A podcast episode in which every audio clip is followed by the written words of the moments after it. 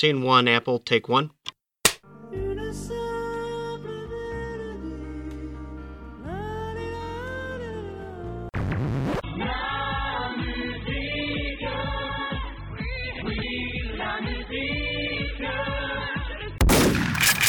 Bonjour à tous et à tous et bienvenue, bienvenue dans la Mélodie du Bonheur, un des tout premiers épisodes de, de 2021. Et comme on, aime à faire dans notre émission, euh, particulièrement dans cette période de l'année, on aime à, essayer d'un peu de se trouver des excuses pour quand même continuer le, le, podcast malgré le fait que l'actualité de la nouvelle année euh, n'est pas encore euh, voilà très très riche, donc on n'a pas encore énormément d'albums spécifiquement de l'actu dont on, on, veut parler. Ça va ça va tranquillement venir, etc. Mais mais on en profite, on en profite pour, en ce début d'année. Alors certes, on n'a pas tout à fait terminé de parler peut-être d'albums de 2020. On ne sait pas encore trop où est-ce qu'on en est. C'est un peu un peu la transition, mais en, en attendant, en attendant, nous avons l'avantage de pouvoir euh, se, se, rabattre sur un, un classique comme on le fait parfois, un album plus ancien qu'un des membres choisis pour, euh, pour nous en parler, pour qu'on on se détache un petit peu de cette actualité euh, frémissante. Avant de parler de l'album dont on va parler, je vais quand même présenter ceux qui vont euh, en parler, et je terminerai par celui qui nous dira quel est son choix pour cet album d'aujourd'hui. Nous avons d'abord avec nous Black Sad, Valentin, c'est selon le, nom qu'on lui donnera. Est-ce que ça va? Tu es content de venir parler d'un album mystère encore? Comme si ceux qui ont cliqué dessus n'ont pas lu le titre non, non, il va y avoir le mystère. On va, on va pas, on va pas dire le nom de l'album tout du long, ils vont le deviner. Ça. voilà, on, on, va croire que ça va marcher. Nous avons aussi avec nous euh, Loïc, grand habitué, toujours présent. Et bonjour. Bonjour, bonjour. Ça va? Ça va, ça va. Bon petit week-end? Frais, mais ça va. Frais J'ai le radiateur qui marche un peu à fond à côté de moi. Euh... Exactement pareil. Ça commence à monter, mais il fait frais. J'espère qu'il fera un peu moins frais dans deux heures euh, quand nous aurons terminé cet enregistrement. Un peu avant, j'espère. Aujourd'hui aussi, à côté de nous, bien sûr, celui qui a, euh, qui a commandé, euh, on va dire, cette, cette émission, celui qui a choisi l'album d'aujourd'hui, qui va après nous dire, bien sûr, comment est-ce qu'il va, etc. À nous dire de quel album il s'agit. Et il s'agit de Fenouil, Sylvain. On l'appellera peut-être plutôt Sylvain, je ne sais pas trop. Allez, c'est parti pour Sylvain. Bonsoir. Euh, et donc, pour présenter l'album, il s'agit de Philophobia d'Arab Strap. Très bien. Donc, on a décidé de partir sur cet album-là. À la base, en fait, c'était. Euh, J'avais proposé aussi Under the Western Freeway de Grandaddy ou euh, Thursday Afternoon de Brian Eno, mais Philophobia, en fait, il y avait pas mal de, de gens que ça intéressait. En fait, ils connaissaient, qui connaissaient bien hein, l'album, donc on est parti sur ça. Quoi. Très bien, ben c'est là-dessus là qu'on qu va se lancer tout doucement, alors. Et pourquoi ce choix exactement? Pourquoi le la profondeur de, l'explication de ce choix euh, bah Après, moi, c'est vraiment un, album qui m'a marqué, euh, qui, est, euh, qui est relié en fait à un été euh, que j'avais passé chez un pote à Castrer-le-Maïs. Et, du coup, en fait, je me souviens qu'on on avait lu dans le magazine Magic la critique en fait de, ce, disque. Et je connaissais pas, j'avais, ça, ça, m'arrivait pas mal à l'époque, parce que donc j'ai 78 ans, de, lire en fait les, les, magazines et de devoir attendre pour aller, parce que je suis un de la campagne en fait pour devoir aller à, à la ville la plus proche pour pour m'acheter les CD quoi. Et là c'était un peu le cas de, de Philophobia pour, pour Abstrap en fait où j'avais lu cette critique où vraiment dans Magic ils encensaient complètement l'album et euh, on avait j'avais attendu un petit peu avant de découvrir l'album euh, et euh, avec beaucoup d'attentes quoi. Et au final j'étais complètement conquis par cet album et c'est un album sur lequel je reviens vraiment ouais, tous les ans. Il y a toujours une époque où je vais, euh, où je vais euh, revenir écouter euh, cet album-là qui a toujours pas vieilli pour moi et qui a apporté quelque chose de vraiment nouveau aussi à cette époque-là. Et donc voilà pourquoi j'ai choisi cet album-là. Ça reste encore un album super important pour moi. Je crois que tu as un frère d'armes dans notre équipe qui a envie ouais. de, de, partager aussi, peut-être, Loïc? Oui, bah, oui, oui, mais je me retrouve complètement dans ce que tu dis. Je lisais pareil des chroniques et j'attendais, je devais même des fois commander les, commander les disques dans les, euh, dans les petits magasins euh, de Brest qui les avaient pas et, euh, et, et attendre euh, quelques semaines pour les avoir alors que bah, la chronique était déjà parue euh, tout ça, et c'était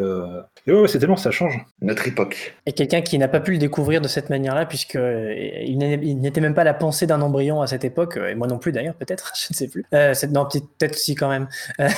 c'est euh, Black Sad. Si, si, je, je, communiquais, je communiquais en areux-gareux à l'époque et euh, je sais pas quel jour il est sorti exactement, quel mois, mais euh, normalement j'étais devant la Coupe du Monde avec des petits drapeaux sans savoir ce qui se passait euh, à ce, à ce moment-là. Il est sorti en 97, je crois, l'album, ça doit être ça. 98, je sais. 98, oui, tout à fait. 98. Ah oui, donc c'est ça, j'étais devant la Coupe du Monde à faire des areux-gareux normalement à ce moment-là. Non, c'est un album que j'ai découvert du coup euh, plus, euh, ben, plus récemment, mais je l'ai découvert il y a longtemps, mine de rien. C'est un album qui m'accompagne depuis quelques années. Je pense que je l'ai découvert en fin de lycée, peut-être en terminale. Et euh, c'est quelque chose qui m'a immédiatement plu. Euh, mais plus pour la musique à l'époque, c'était vraiment quelque chose qui me, touchait, le côté très noise rock, un peu post-rock. Même si à l'époque, j'écoutais pas encore la scène, euh, j'écoutais pas encore énormément de post-rock, mais je connaissais déjà des trucs comme Godspeed et tout. Et puis, le, je sais pas, le, son des guitares, etc., le son très lourd de l'album, les, morceaux assez longs avec du, du parler chanté, du spoken word me touchaient. Mais en fait, euh, pour être tout à fait honnête, si euh, Sylvain n'avait pas choisi l'album pour en faire un hors-série, un hors-actu, j'aurais choisi euh, j'aurais choisi de faire cet album-là aussi parce que après la voix, je l'ai réécouté en fait énormément pendant le confinement, le tout premier confinement en mars, avril, mai et je, je l'ai réécouté, euh, mais euh, j'ai écouté, je pense, une vingtaine de fois au moins pendant ce confinement. Et euh, c'est pour ça que là, c'est un album qui vraiment maintenant, je me dis, là, il y a un truc, euh, cet album-là, il a un truc particulier, euh, et il m'a touché pour des raisons très particulières dont on va pouvoir parler, je pense. Il y a des choses qui me touchaient déjà dessus, mais qui là sont révélées d'un Bah, très bien. Bah, alors, quant à moi, malheureusement, j'ai pas grand-chose à dire sur ma propre relation, parce qu'elle elle est encore toute bourgeonnante. Alors, j'avais écouté, j'avais quand même découvert l'album. J'essaie de me souvenir. En général, j'ai un souvenir assez précis des moments où je découvre, mais pour Philophobia, si, si, si j'étais dans un bus.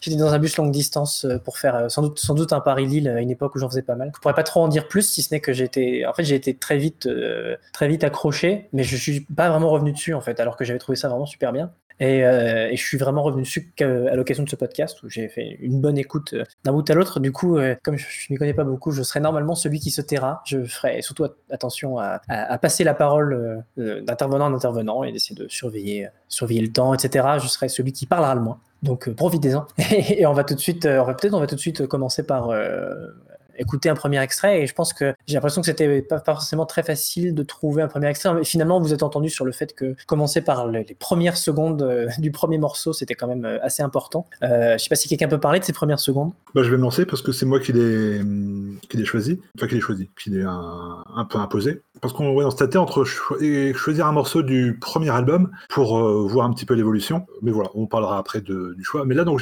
on a pris un, euh, premières secondes on verra quand on coupera du premier, euh, du premier titre, pour vraiment se rentrer dans le, pour vraiment rentrer dans le bain. Et pour euh, les paroles, surtout dès, les, dès, la première phrase, euh, ça, on est dedans directement. On, dans, dans, le vif du sujet, on comprend pourquoi philophobia, on comprend pourquoi abstract, et on va, euh, voilà, on en parlera juste après. Essayez d'écouter les paroles et euh, on vous traduira au moins le début après. Alors on va s'écouter du coup le début. It was the biggest cock ever seen.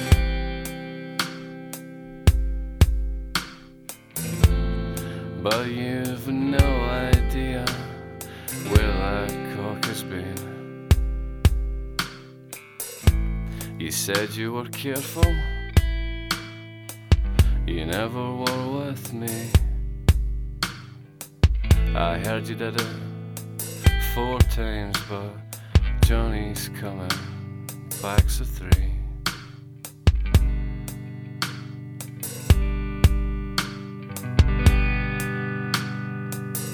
She was the best shag I'd ever had. That doesn't mean I'm saying bedwise you were bad. I think you were working. We got a hotel. We didn't have anything, but I thought I might as well.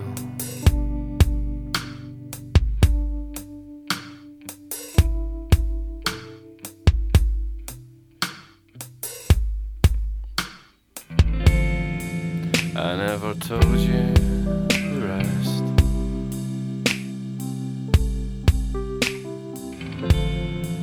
I was drunk and I told you I. Voilà pour ce, donc ces premières secondes, c'est vrai que c'est, c'est, j'ai fait semblant de faire le naïf, mais c'est vrai que ces premières secondes sont assez légendaires. C'est même euh, sans doute le, une des seules choses que peut-être pas mal de personnes connaissent sans avoir écouté l'album, cette fameuse première, première ligne It was the biggest cock he had ever seen. Ouais. Est-ce qu'on en parle déjà? Est-ce qu'on parle déjà de ces premières secondes ou est-ce qu'on on se, on se, lance euh, tout de go dans la, dans la biographie un petit peu de, de Moi, je pense que c'est bien d'en parler. Parlons-en, allez. Non, mais c'est aussi un choix, en fait, euh, vraiment de commencer. Ça commence vraiment par la voix qui va dire cette phrase-là, et donc c'est super, euh, c'est super important. Ça rappelle pas mal euh, la couverture aussi de l'album, et que c'est vraiment une mise en garde un petit peu de, de, ce dont ils vont parler, quoi, ce dont il va parler. Donc, parler de sexe d'une manière assez, assez crue, en fait, assez réaliste. Euh, en effet, après, c'est vraiment la phrase qui reste pour, euh, enfin, d'Arabstrap et que tout le monde connaît un petit peu. Il y a même sur le site internet euh, d'Arabstrap, ils ont fait un tablier qui est à vendre où il y a marqué euh, It was the biggest cook you had ever seen. Donc ça en est là, quoi. C'est-à-dire que ça, ça c'est une phrase qui a quand même bien impacté, quoi. Euh, et donc voilà, moi je, trouve que, le morceau à côté de ça est, vraiment bien aussi et qu'il représente très bien Abstrap avec la boîte à rythme, l'arpège de guitare et cette voix en fait qui est très présente. Donc euh, voilà, je trouve que c'est hyper représentatif du groupe en général, même de toute euh, sa discographie, quoi. Mmh. Et puis ce qui est assez balèze aussi, c'est le titre t'indique pas forcément euh, de ce qu'ils vont, de ce que le, la, le, morceau va, que, de ce que la chanson contient, parce que ça mm -hmm. pourrait, tu pourrais te dire que ça va parler de bière ou de trucs comme ça, un pack de trois ou un demi pack de bière ou des choses comme ça. Et en fait, ils parlent des capotes qui se vendent par trois. Donc c'est euh... et euh, ils font ça tout le temps en fait, c'est utiliser euh, de l'argot ou des expressions ou des vannes euh, et détourner le sens de, des expressions. euh, c'est quelque chose qu'ils font très souvent et là ça marche parfaitement. Pas dans les titres, dans les titres, des fois c'est quand même un peu plus euh, explicite. Ouais, ouais. Dans les autres titres de l'album, c'est quand même un peu plus euh, parce que là c'est vrai, vraiment le truc où euh, tu t'attends pas à, avoir un truc là-dessus quoi. Et euh, du coup c'est encore plus la surprise quand tu l'écoutes pour la première fois. Mais alors moi j'avais compris justement jusqu'à cet après-midi que Packs of Three en fait c'était plus que ça parlait de 3 quoi. En fait, euh, bon, j'étais, ça parlait euh, des capotes qui se vendent par, par paquet de 3, enfin par euh, 3 capotes en fait dans un paquet, mais c'était, c'était pas exactement ce que je pensais. Donc en effet, ouais, tu peux aussi Peut-être que, peut que l'ambiguïté est un peu volontaire. Après, je ne sais je pas. Pense aussi, ouais. C'est vrai que moi je pensais pas du tout, enfin sans m'être renseigné, je pensais euh, plutôt euh, à la, au, au, pack des organes génitaux plutôt qu'à. Qu ah d'accord. Ouais, je pensais, voilà, bon, ouais. comme quoi, ils ont beaucoup d'images qui nous laissent euh, en, en, assez suggestives. Voilà. Ils ont réussi leur coup. Parce que ça, oui, c'est assez balèze parce qu'ils arrivent à, dans, en deux phrases, enfin en un, en un couplet, ils te résument presque tout l'album, quoi parce qu'ils disent euh, tu t'es protégé, tu l'as jamais fait avec moi, et euh, enfin tu t'es jamais, tu t'es jamais, euh, tu t'en jamais préoccupé avec moi. Tu me dis que tu l'as, tu me dis que vous, avez, vous l'avez fait quatre fois, mais les, mais les capotes se vendent par trois. Direct, ça montre bien tout l'esprit de l'album en, ouais. en, un couplet quoi. C'est assez malin d'avoir commencé par ça. Effectivement, un bon résumé. D'ailleurs, on va s'arrêter là. Je pense qu'on voilà. on, on en a dit assez. Pas, pas la peine de se déprimer encore plus. non, par contre, on va, on va demander à, à Valentin de, de, nous parler un petit peu de la biographie du groupe. Je pense qu'il la connaît. Enfin, vous la connaissez tout ça assez bien, mais je vais le lancer lui. Il va se dépêtrer avec euh, nous raconter un petit peu l'histoire d'Arabstrap. C'est en fait c'est un groupe qui a été formé par euh, deux amis euh, euh, qui se sont rencontrés, qui étaient de deux Écossais. Je sais plus d'où ils se connaissaient. Il me semble qu'ils se connaissaient de, pendant leurs études ou alors de, de, job un peu un peu à la con quoi, de job alimentaire. et ils ont ils aimaient tous les deux la même musique en fait, les trucs un peu lo-fi de façon de, la scène américaine, ce genre de trucs. Et ils se sont retrouvés autour de ça. Ils ont commencé à faire la musique ensemble en 1995. Et euh, à partir de ce moment-là, ils ont commencé à envoyer des démos à pas mal de monde. Il y a un seul label qui leur a répondu, qui était le label écossais euh, Chemical Underground. Et en fait, le, groupe a eu finalement un succès assez surprenant. Euh, D'abord parce que John Peel les a repérés direct et qu'ils ont fait, euh, je crois, une Peel Session le jour de la sortie, voire avant, je crois, leur premier album, ce qui est quand même, même dans les Peel Sessions, relativement rare. Oui, j'ai pas précisé leur nom. Peuvent,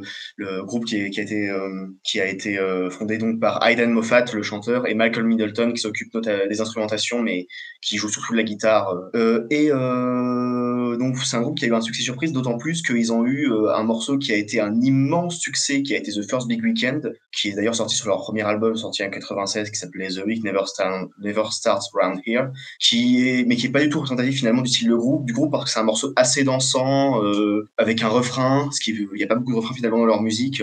Et du coup c'est un groupe qui avait à ce moment-là un grand succès en Grande-Bretagne et qui aussi a, a, émergé au moment où il y avait en Grande-Bretagne euh, une espèce de, on en parlera peut-être plus tard, mais il y avait une espèce de fantasme sur la culture urbaine écossaise qui serait une culture de, faire la fête, euh, de se bourrer la gueule, de prendre de la drogue. Et en fait, comme les paroles des rap et, euh, et leurs chansons parlent entre autres de ça, euh, ça a fait que le groupe euh, a émergé vraiment comme, enfin, euh, je veux dire, le, même si leur musique, j'aurais du mal à la qualité de commerciale, ça a été un succès non négligeable pour un groupe avec un son pareil. Parce qu'il y a des, des, albums qui sont très notables en dehors de, de Philophobia, parce que c'est vrai que c'est celui qu'on retient le plus, c'est celui qui a le plus fait parler de lui. Mais ils ont quand même, euh, ils sont quand même 1, 2, 3, 4, 5, 6, voire 7, 7 euh, albums derrière eux. Est-ce qu'il y a, peut-être d'autres. Parce qu'on va peut-être peut se concentrer essentiellement sur Philophobia ou sur euh, peut-être globalement le, le, style d'Arab Strap qui, qui peut-être a quand même des choses qui restent. Enfin, je dis d'ailleurs cet album parce qu'en en parlant de celui qui va sortir et qui n'est pas encore sorti. Donc sinon, ça fait plutôt 6. Mais est-ce qu'il y a des, des, des albums notables dont vous aimeriez peut-être un peu parler très, très vite fait, hein, sans détailler, mais en disant que n'hésitez pas, hein, si vous aimez bien Philophobia, ne vous arrêtez pas là, comme moi, parce que moi, je me suis pour l'instant arrêté à Philophobia. Moi, personnellement, je dirais tous. Ils ont vraiment tous euh, quelque chose. Que ce soit celui-là, euh, même les lives qui sont super bien. Le live euh, qui est sorti l'année suivante, Mad for Sadness, qui est vraiment très très bon aussi. Et même leur album de, de 2005, juste avant, la, juste avant la rupture, The Last Romance, qui vraiment, là, pour le coup aussi, a vraiment des, des gros singles qu'on pourrait presque qualifier de banger. Euh, oui, vraiment épatants et euh, où là, ça, ça parle plus, ça chante euh, presque. Relatif, enfin tout est relatif, quoi, parce on va pas dire que Aiden Moffat chante, c'est beaucoup moins parlé, c'est vraiment le, ça pourrait presque faire un, hit radio, quoi. Mais après, donc, le reste de l'album est super bien. Moi, je trouve vraiment qu'il n'y a pas grand chose à jeter dans ce qu'ils ont fait, même si après, là, ils ont annoncé leur, une énième reformation, voilà, l'album qui sort bientôt, et ils avaient aussi euh, mis plein de choses sur Bandcamp. Ils ont tout viré là. Il n'y a que les deux nouveaux singles. Et euh, ils, ont, ils ont sorti deux. Euh, ils, avaient, ils avaient tout remis sur Bandcamp avec plein de lives et tout ça. Et, des, et dans les rééditions des albums, par exemple cet album-là, il a été réédité en 2010, je crois, avec en deuxième disque une session de l'année de sortie et un live épatant aussi de l'année de sortie. Mais pour moi, il n'y a pas grand-chose à jeter dans la disco du groupe. Ce qu'il faudrait noter aussi, c'est qu'en fait, c'est un groupe lui qui s'est séparé je dirais pas rapidement, mais en tout cas, euh, ils, sont, ils ont fini, je crois qu'ils sont séparés en 2005 ou 2006, je crois, mais ils avaient déjà à moitié annoncé que The Last Romance, sorti en 2005, serait leur dernier album. Et euh, en fait, euh, c'est marrant, c'est un groupe où quand ils se sont, j'ai l'impression que quand ils se sont séparés, il y avait un côté, bon ben voilà, ils ont, on a dit ce qu'on avait à dire, on tourne, c'est pas qu'on tourne en rond, mais là on est bien, on va arrêter de faire de la musique. et gros bisous quoi. Et ils, avaient même sorti, ça avait fait une compilation euh, juste après, au, moment de leur de leur dissolution, qui s'appelait 12 euh, Years of Tears, ce qui est quand même génial pour conclure une carrière. 12 euh, années de larmes, avec en plus une pochette qui les montre tous les deux déprimés dans une espèce de salle des fêtes dégueulasse avec des ballons partout et, et avec marqué euh, en gros en fond Arab Strap, Enjoy your, your retirement, appréciez votre retraite. Non, c'est un groupe qui a quand même une vraie sympathie, je trouve, parce que c'est un groupe qui a qui a toujours été très reconnu, que ce soit en live ou en concert. Et même, moi, je fais partie des gens qui trouvent qu'à partir de Monday Everything on Pain, c'est moins bien. Je connais pas The Last Romance, je l'ai pas écouté en entier, mais je connais les singles qui sont sympas, mais qui me transcendent pas. Mais euh, c'est quand même un groupe euh, pour lequel j'ai une vraie sympathie et je pense que. Mais je pense que euh, Moffat, en fait, s'est trouvé à la fin d'Arab Strap à faire justement pas mal de participer avec d'autres musiciens aussi, parce que sa voix, bon, bah après, même si je l'adore, elle apporte ce qu'elle apporte en fait, et je pense que justement de faire des participations avec d'autres musiciens, peut-être que ça, ça amène du renouveau, quoi. Parce que moi, pour Arab Strap, j'ai pas pu toucher en fait, parce qu'à un moment donné, je me suis lassé, même s'ils sont bons. Et préciser oui, qu'il a sorti pas mal de, de trucs sous le pseudo euh, Lucky Pierre. C'était pas forcément sous son nom-là. Et euh, il y a peut-être des gens qui connaissent Lucky Pierre sans connaître Arab Strap, mais du coup, c'est euh, c'est le même gars. Et il a changé d'ailleurs, il, est passé de Lucky Pierre à El Pierre. moi, et ça, j'ai pas trop écouté. Moi. Et il a sorti un album l'année dernière, un, un peu dark ambient, je crois, qui s'appelait Au pied de la nuit, mais sous un, sous un pseudo, je sais plus c'est quoi son pseudo, qui avait sur euh, quelque chose. Euh, qui apparemment c'était bien, moi j'ai pas écouté. Euh. Moi ça n'avait pas vachement marqué quand je quand je l'ai mais euh... parce que sur sur sur Abstrap qui fait quoi sur les deux? Donc c'est Aiden Moffat qui chante et Malcolm Middleton qui s'occupe en gros de pratiquement toute la musique. D'ailleurs en fait c'est marrant. ben en fait sur le livret de Philophobia que la réédition de 2010 que j'ai, il y a marqué euh, en fait que euh, Malcolm Middleton, Most Things Musical, Aidan Moffat, Most Things Not. Donc euh, voilà, Malcolm Middleton, en gros, il s'est occupé de toute la musique, Aidan Moffat, bah, pas de ça, quoi, pas de la musique, en gros, les paroles et, chanter, quoi. C'est encore une manière, en fait, c'est pour ça qu'on les aime bien aussi, je pense à Abstrap et qu'ils ont un capital sympathie, parce que Aidan Moffat est quand même hyper drôle, quoi, tout le temps. Mmh. Même au concert, hein. en concert, entre, entre, deux morceaux dépressifs, il racontait des conneries dans le même genre, c'est un peu comme euh, Pascal Boisise dans les trucs de Mendelssohn ou de Brunoir. Il peut te raconter les pires horreurs dans ses morceaux et faire du one-man show entre chaque. Ah, moi, je trouve ça très pertinent parce que franchement, je trouve que Mendelssohn a un gros côté arabe rap. Donc, moi, je trouve ça vraiment très pertinent comme, euh, comparaison. Peut-être qu'on aura du, du, Mendelssohn dans le quiz. Restez jusque-là pour vous en assurer. No spoil. Mais en tout cas, peut-être que finalement, on a quand même pas mal débroussaillé pas mal de choses. Euh, et on va bien sûr s'attarder un peu plus en détail sur beaucoup de choses qu'on a, commencé à, dire. Euh, est-ce qu'on pourrait peut-être passer par le premier extrait, vraiment un extrait de l'album? Et quel est le, celui que vous avez choisi? Ben oui, après ça c'est euh, moi qui ai insisté aussi pour, enfin, pour celui-là. Et ben, c'est juste un morceau qui fonctionne pour moi super bien dès le début. Ça commence avec des arpèges à la guitare, à la guitare folk qui reste vachement en tête. Je, je l'avais même appris à la guitare, cet arpège-là.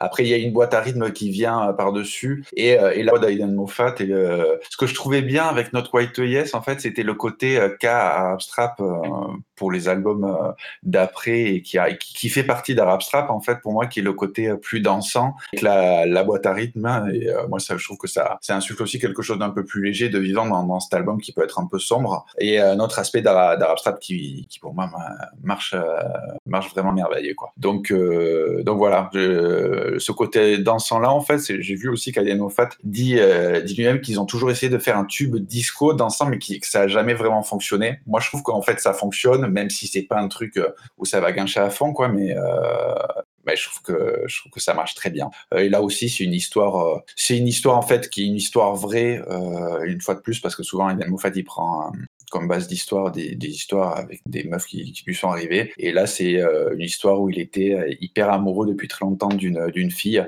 euh, et il se prend un gros râteau en fait quand il décide de lui dire ce qu'il pense. Elle lui a dit pas tout à fait oui. Voilà, c'est ça.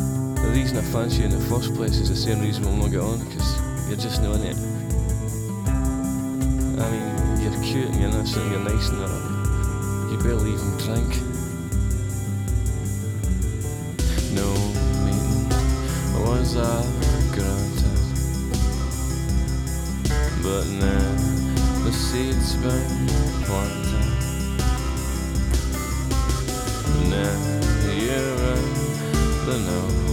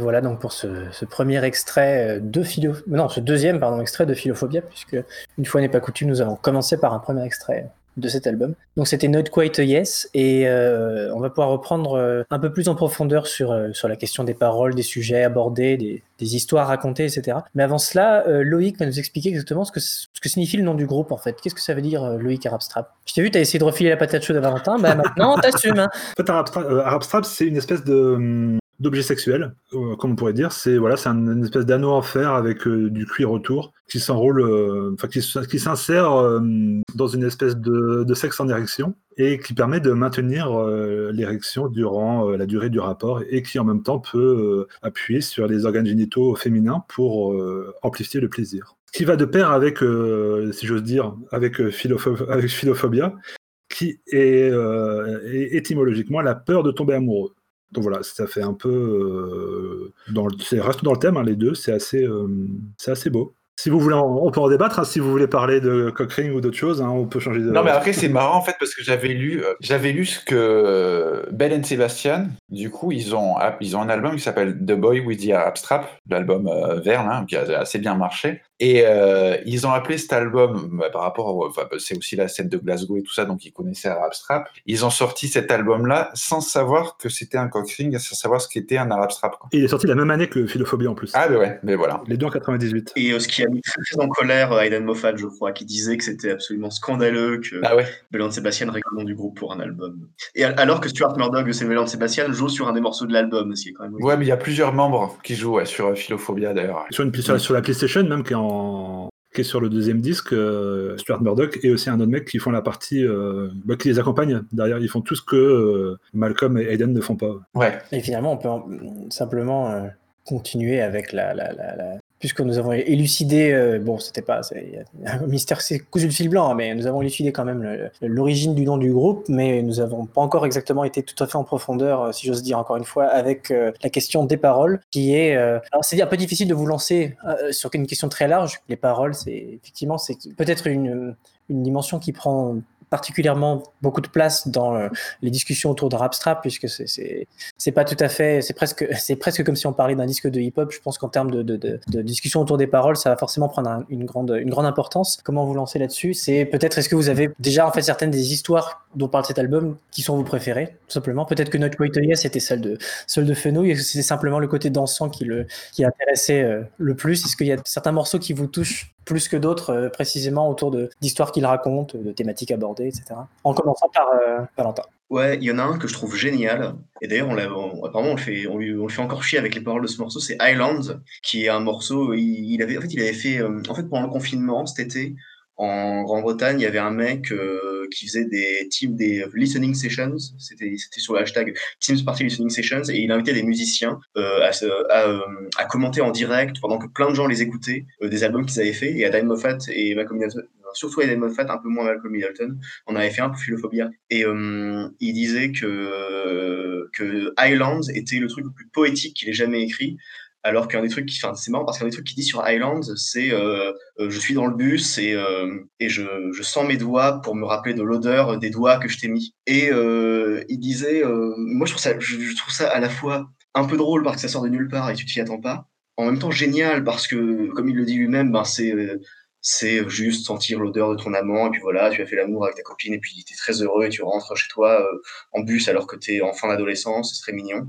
Et en même temps, la fin du morceau est assez différente parce qu'il commence à parler de en fait, il compare la- l'aventure amoureuse avec une aventure sur un bateau. Il dit euh, moussaillon, levons l'ancre, nous euh, there's land ahoy. Il y a des, enfin, il y a des terres au loin. euh, et c'est un morceau qui résume bien Arasrap pour moi, qui est euh, d'un côté cet album en particulier qui est dire les choses sans filtre, purement et simplement ce qu'elles sont, et en même temps de l'autre côté sortir quelque chose de beau et quelque chose de poétique, c'est un peu fort, mais en tout cas essayer euh, sans esthétiser à outrance et sans essayer de cacher quoi que ce soit, essayer de montrer ce qu'il y a de beau dans ce genre de choses. Est-ce qu'il y a d'autres témoignages de, chansons qui vous marquent particulièrement par, leurs paroles? Bah, moi, à la base, j'étais pas marqué par les paroles dans euh, Arab Strap parce que euh, bah, écoutait ça, euh, on écoutait ça quand on était post-ado et on était souvent bourré quand on écoutait ça. Et euh, notamment, j'avais une copine qui était à bloc sur Elephant Show et qui le mettait super souvent en fin de soirée.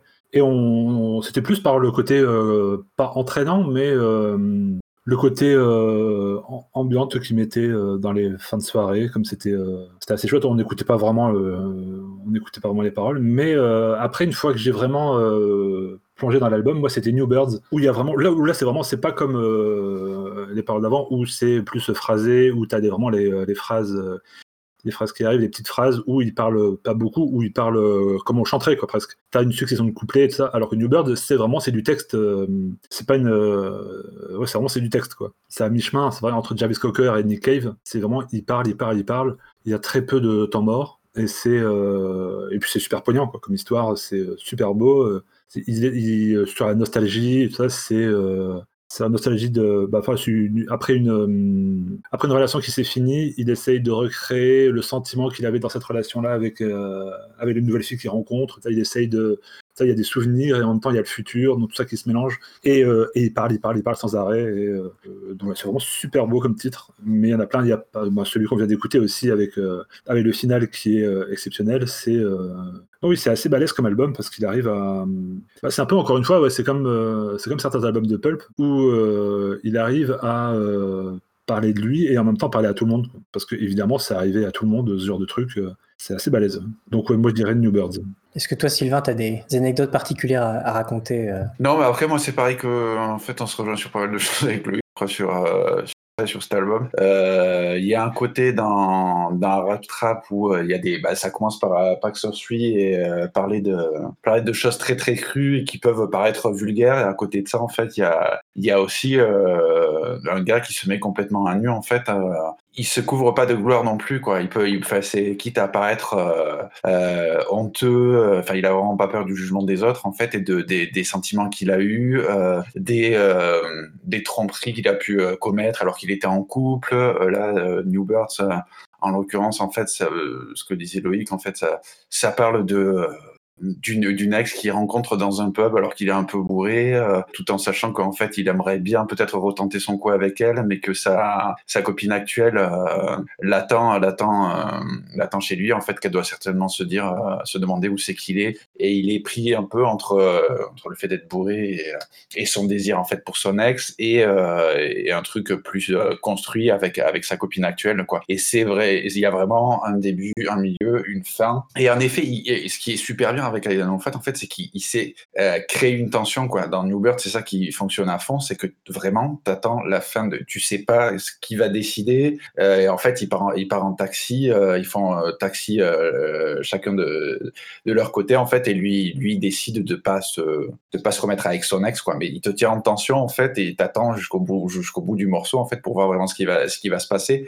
Et c'est ça qui a fonctionné et qui fonctionne toujours aussi bien chez Abstract. C'est pour ça aussi, ça explique le succès qu'ils ont euh, dans les pays anglophones et un peu partout en fait par rapport à par rapport à ces paroles. Et euh, d'ailleurs toujours en en revenant à la réédition de, de 2010 en fait euh, je, je, me souviens plus c'était comme ça en fait pour la, version de 98 mais le, texte les textes en fait de tous les morceaux sont présentés comme un livre donc la première page, c'est vraiment printed in 1998 euh, ou Philophobia, et tout est fait comme si c'était un seul et même texte jusqu'à la fin. Donc c'est aussi, euh, bah voilà, là aussi, euh, il savait l'importance qu'avaient les textes et l'impact que ça avait eu pour présenter dans le livret tout ça comme, comme un livre. Quoi. Donc en effet, c'est primordial, hein, Abstract, euh, les paroles.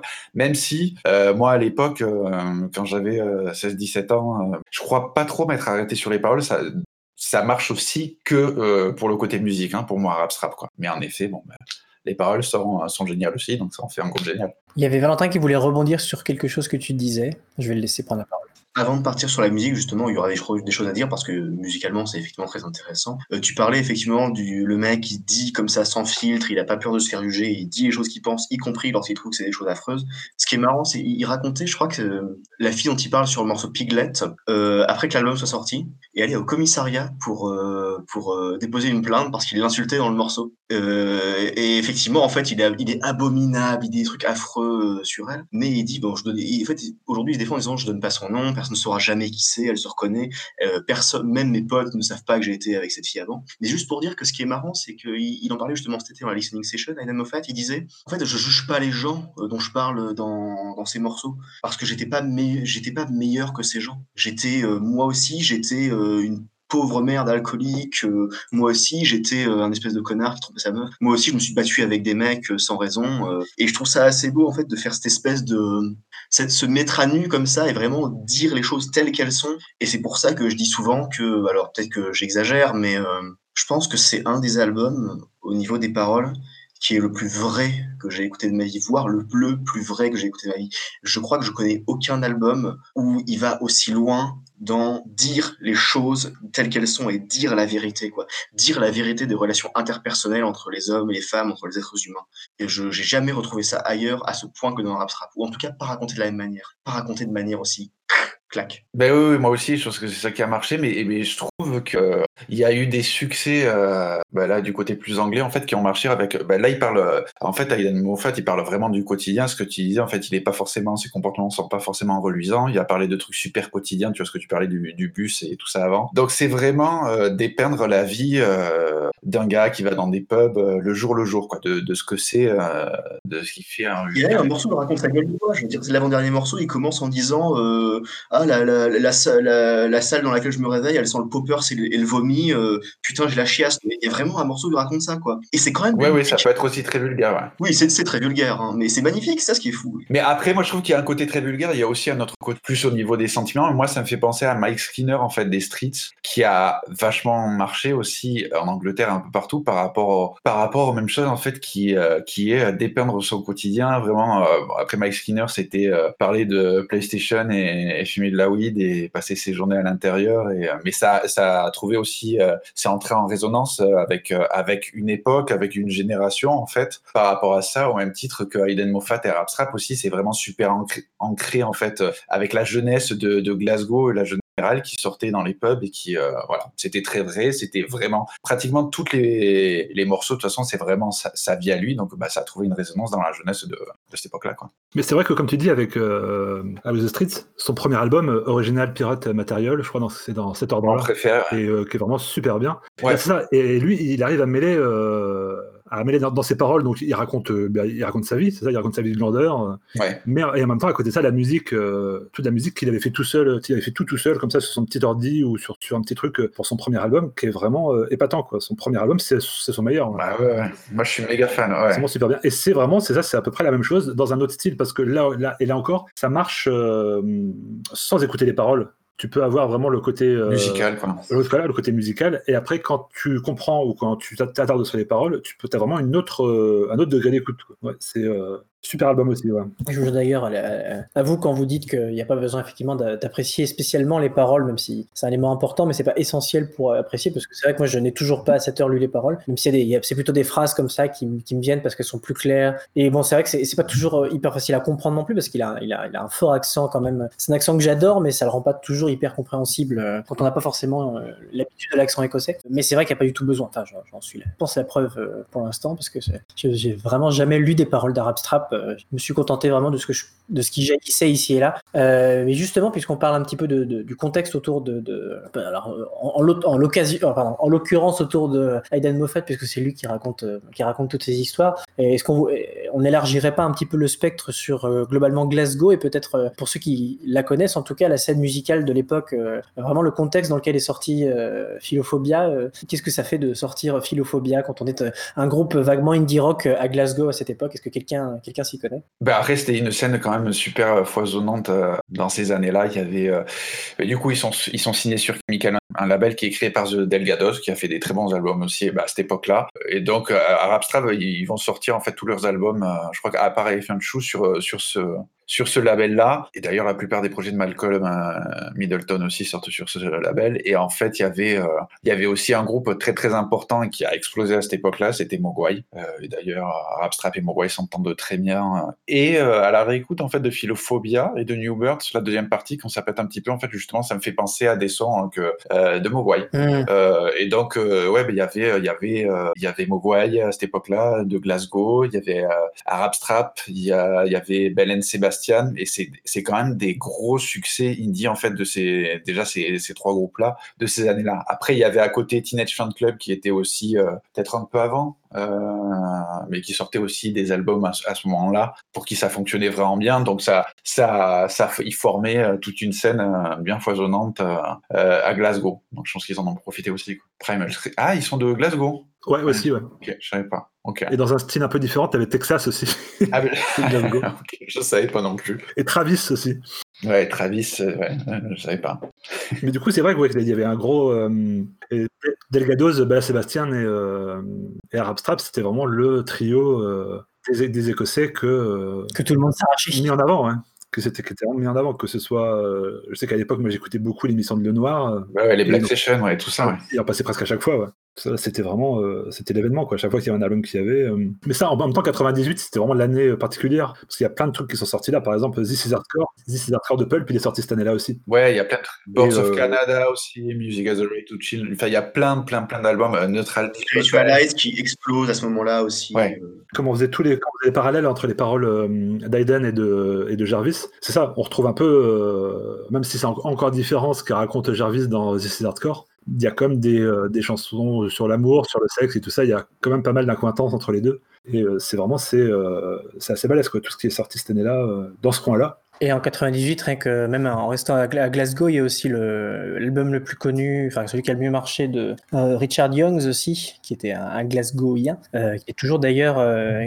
l'album Safi, qui je pense, est à peu près le seul album que, le- que les gens connaissent de, de lui, mais qui a un, je me permets de le dire hein, parce que voilà, c'est mon petit chouchou. Mais voilà, enfin c'est vrai que c'était une belle année hein, globalement, Ouais, ouais. sans aucun, sans aucun doute. Surtout, ce qui est intéressant, c'est qu'en fait, c'est un moment où leur son va effectivement se rapprocher de cette scène, enfin, cette scène Chemical Underground. D'ailleurs, ils font, ils font des concerts avec Mogwai à ce moment-là, et Aidan Moffat chante sur le, enfin, chante, on se comprend, sur le premier album de Mogwai, sur le morceau Are You Still In It? Et effectivement, par contre, c'est un moment où euh, leur son va évoluer, en fait, parce que on n'a pas mis d'extrait du premier album, et en fait, moi, j'avais un petit peu envie, mais est-ce que c'était pertinent? Parce que le premier album était très différent, en fait. Le premier album d'Atter Drap Strap, c'est euh, hyper acoustique, euh, vraiment, moi, je dis souvent que ça sonne comme des démos, en fait. À part The First Big Weekend, euh, il y a des moments qui sont vraiment à moitié inécoutables, où vraiment tu sens que c'est enregistré dans une grange, euh, sur un vieux magnétophone dégueulasse. essentiellement des guitares acoustiques, il y a assez peu de guitares électriques, il y a quasiment que, y a que eux deux sur l'album. Mais sur cet album-là, effectivement, ils vont être plus ambitieux. C'est un album où il va y avoir des violons, des orgues, des synthés, où il va y avoir des gros moments de guitare comme sur New Birds. C'est un moment où leur son va évoluer, mine de rien, vers, vers la scène slowcore, un peu post-rock euh, de ces années-là. Ouais, mais moi je trouve, c'est pour ça que moi j'ai euh, insisté pour passer euh, Pack of Three, parce que ils évoluent aussi après, après Philophobia. Philophobia, c'est pas la, c'est pas le, c'est pas le terminus quoi pour euh, Arab Strap, c'est Ah oui, clairement. C'est C'est même.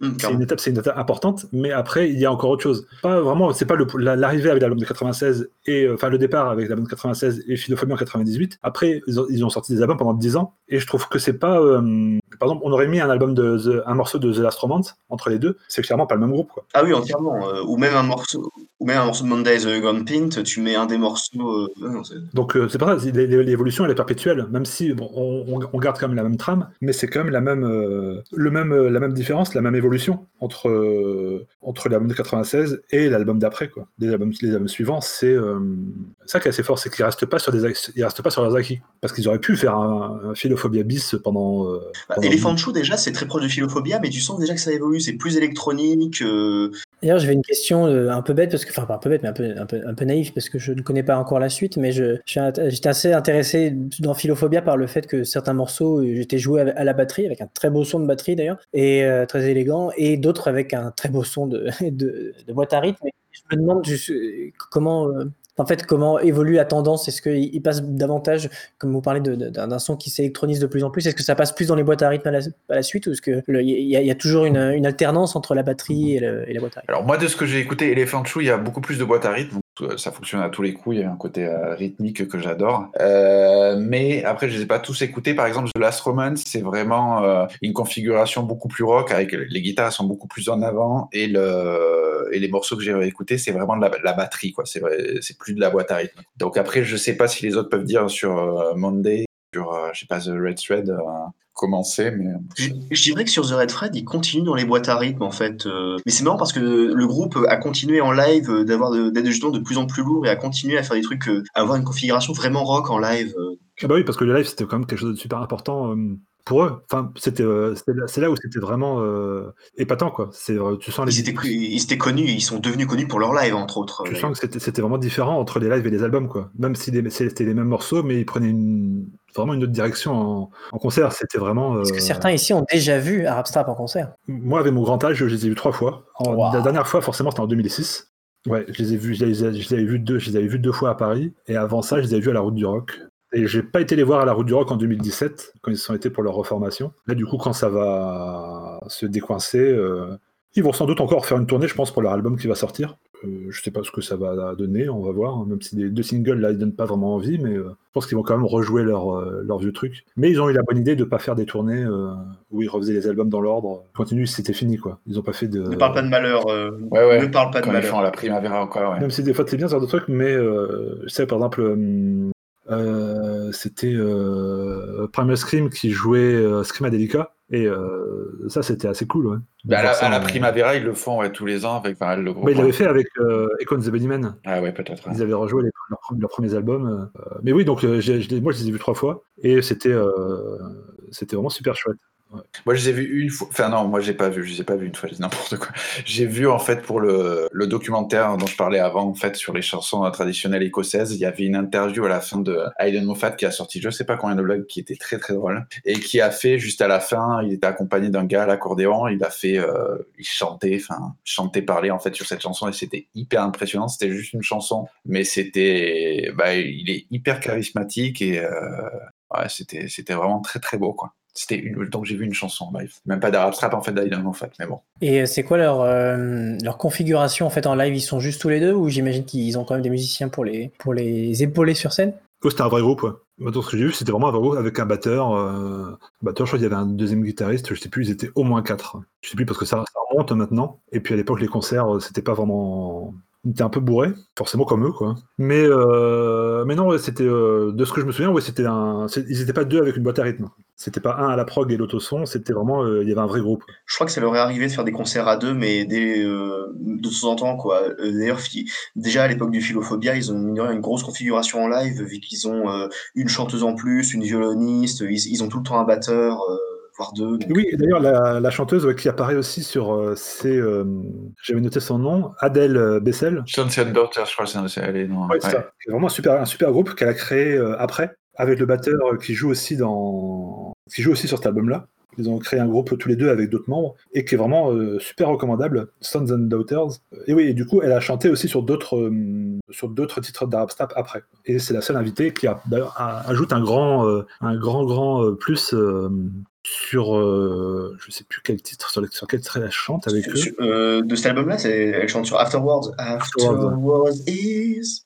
Bien. Et elle joue et euh, donc et le batteur euh, David Go, David Go, qui est sur euh, deux ou trois morceaux aussi et qui joue. euh, ils ont formé Sons of Sons and Daughters tous les deux. Et d'ailleurs, elle, elle est sortie avec Aidan Moffat en fait. Ah, ça, ça, ça- du coup, le, le sens du morceau Afterwards devient terrible. Non, mais euh, Afterwards parle de cul, donc c'est absolument terrible, mais bon, peu importe. Mais du coup, c'est assez marrant d'avoir du coup une voix, une voix féminine qui arrive dessus. Et c'est. euh, Ils le feront un peu plus souvent après, je crois. Ils le, ils le feront quasiment sur chaque album, si je me trompe pas. Je crois que c'est le cas, c'est le cas au moins deux fois sur l'album suivant, sur. euh, euh, attends, j'ai plus le nom. Euh, Ouais, et puis. c'est elle aussi. Et sur l'Astromante aussi, il y, a un, mor- il y a un morceau où elle. c'est pas elle, c'est pas elle, c'est une autre chanteuse qui vient aussi. Et du coup, ça apporte vraiment un vrai plus, quoi. Vu ce qu'elle raconte, en plus, d'avoir une voix féminine par-dessus, c'est assez intéressant. hein. Et du coup, il y a aussi, comme on disait, Stuart Murdoch et, un autre membre de Bell and Sebastian qui joue sur, je sais plus quel morceau au début de l'album. C'est sur Soaps.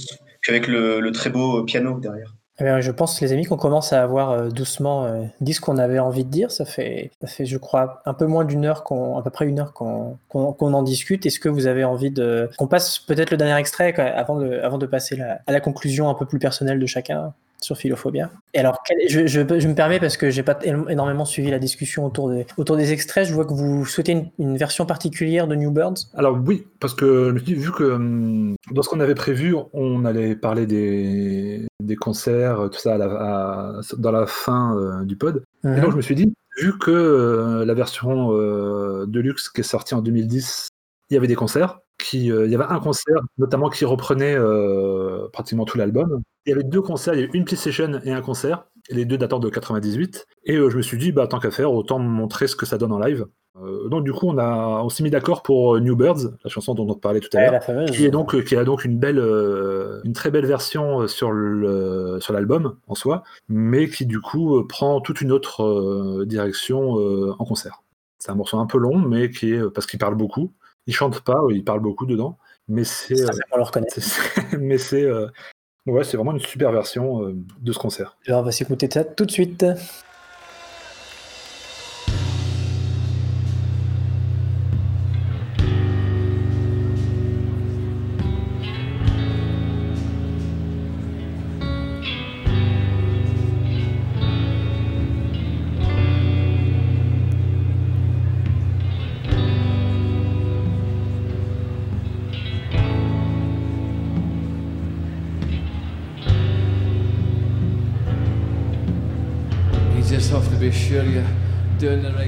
It's easy to forget she's just sitting there in the pub with her new pals and her new hair.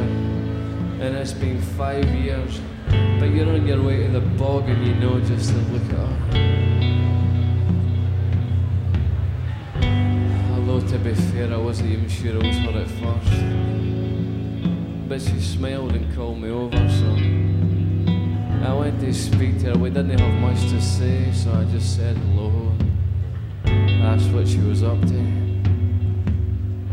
Went back to my table, sat down, got pissed, and my friends kept looking at her. And by the end of the night, the beer had kicked in, so I met her at the door and we ended up going for a walk and we had a wee chat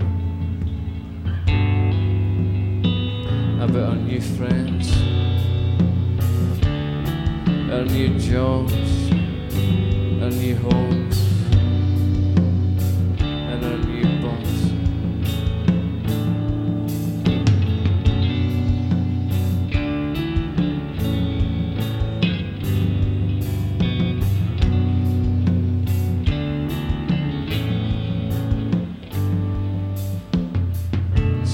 Says she'd been going out with him now for about two and a half years, but they don't live together, so he'd never find out. You think about when you were wee, you used to chase her about school, and the first time you asked her out, she said no.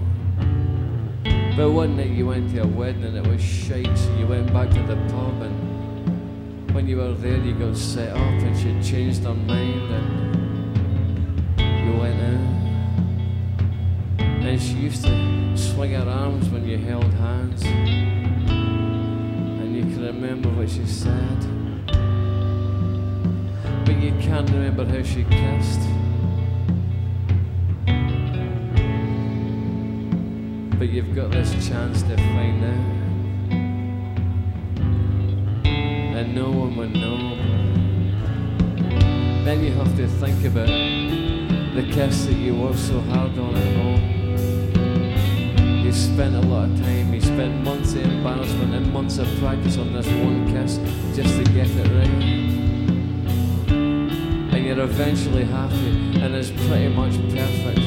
And hopefully, she's waiting at home, she's wondering where you are, she's thinking exactly the same things.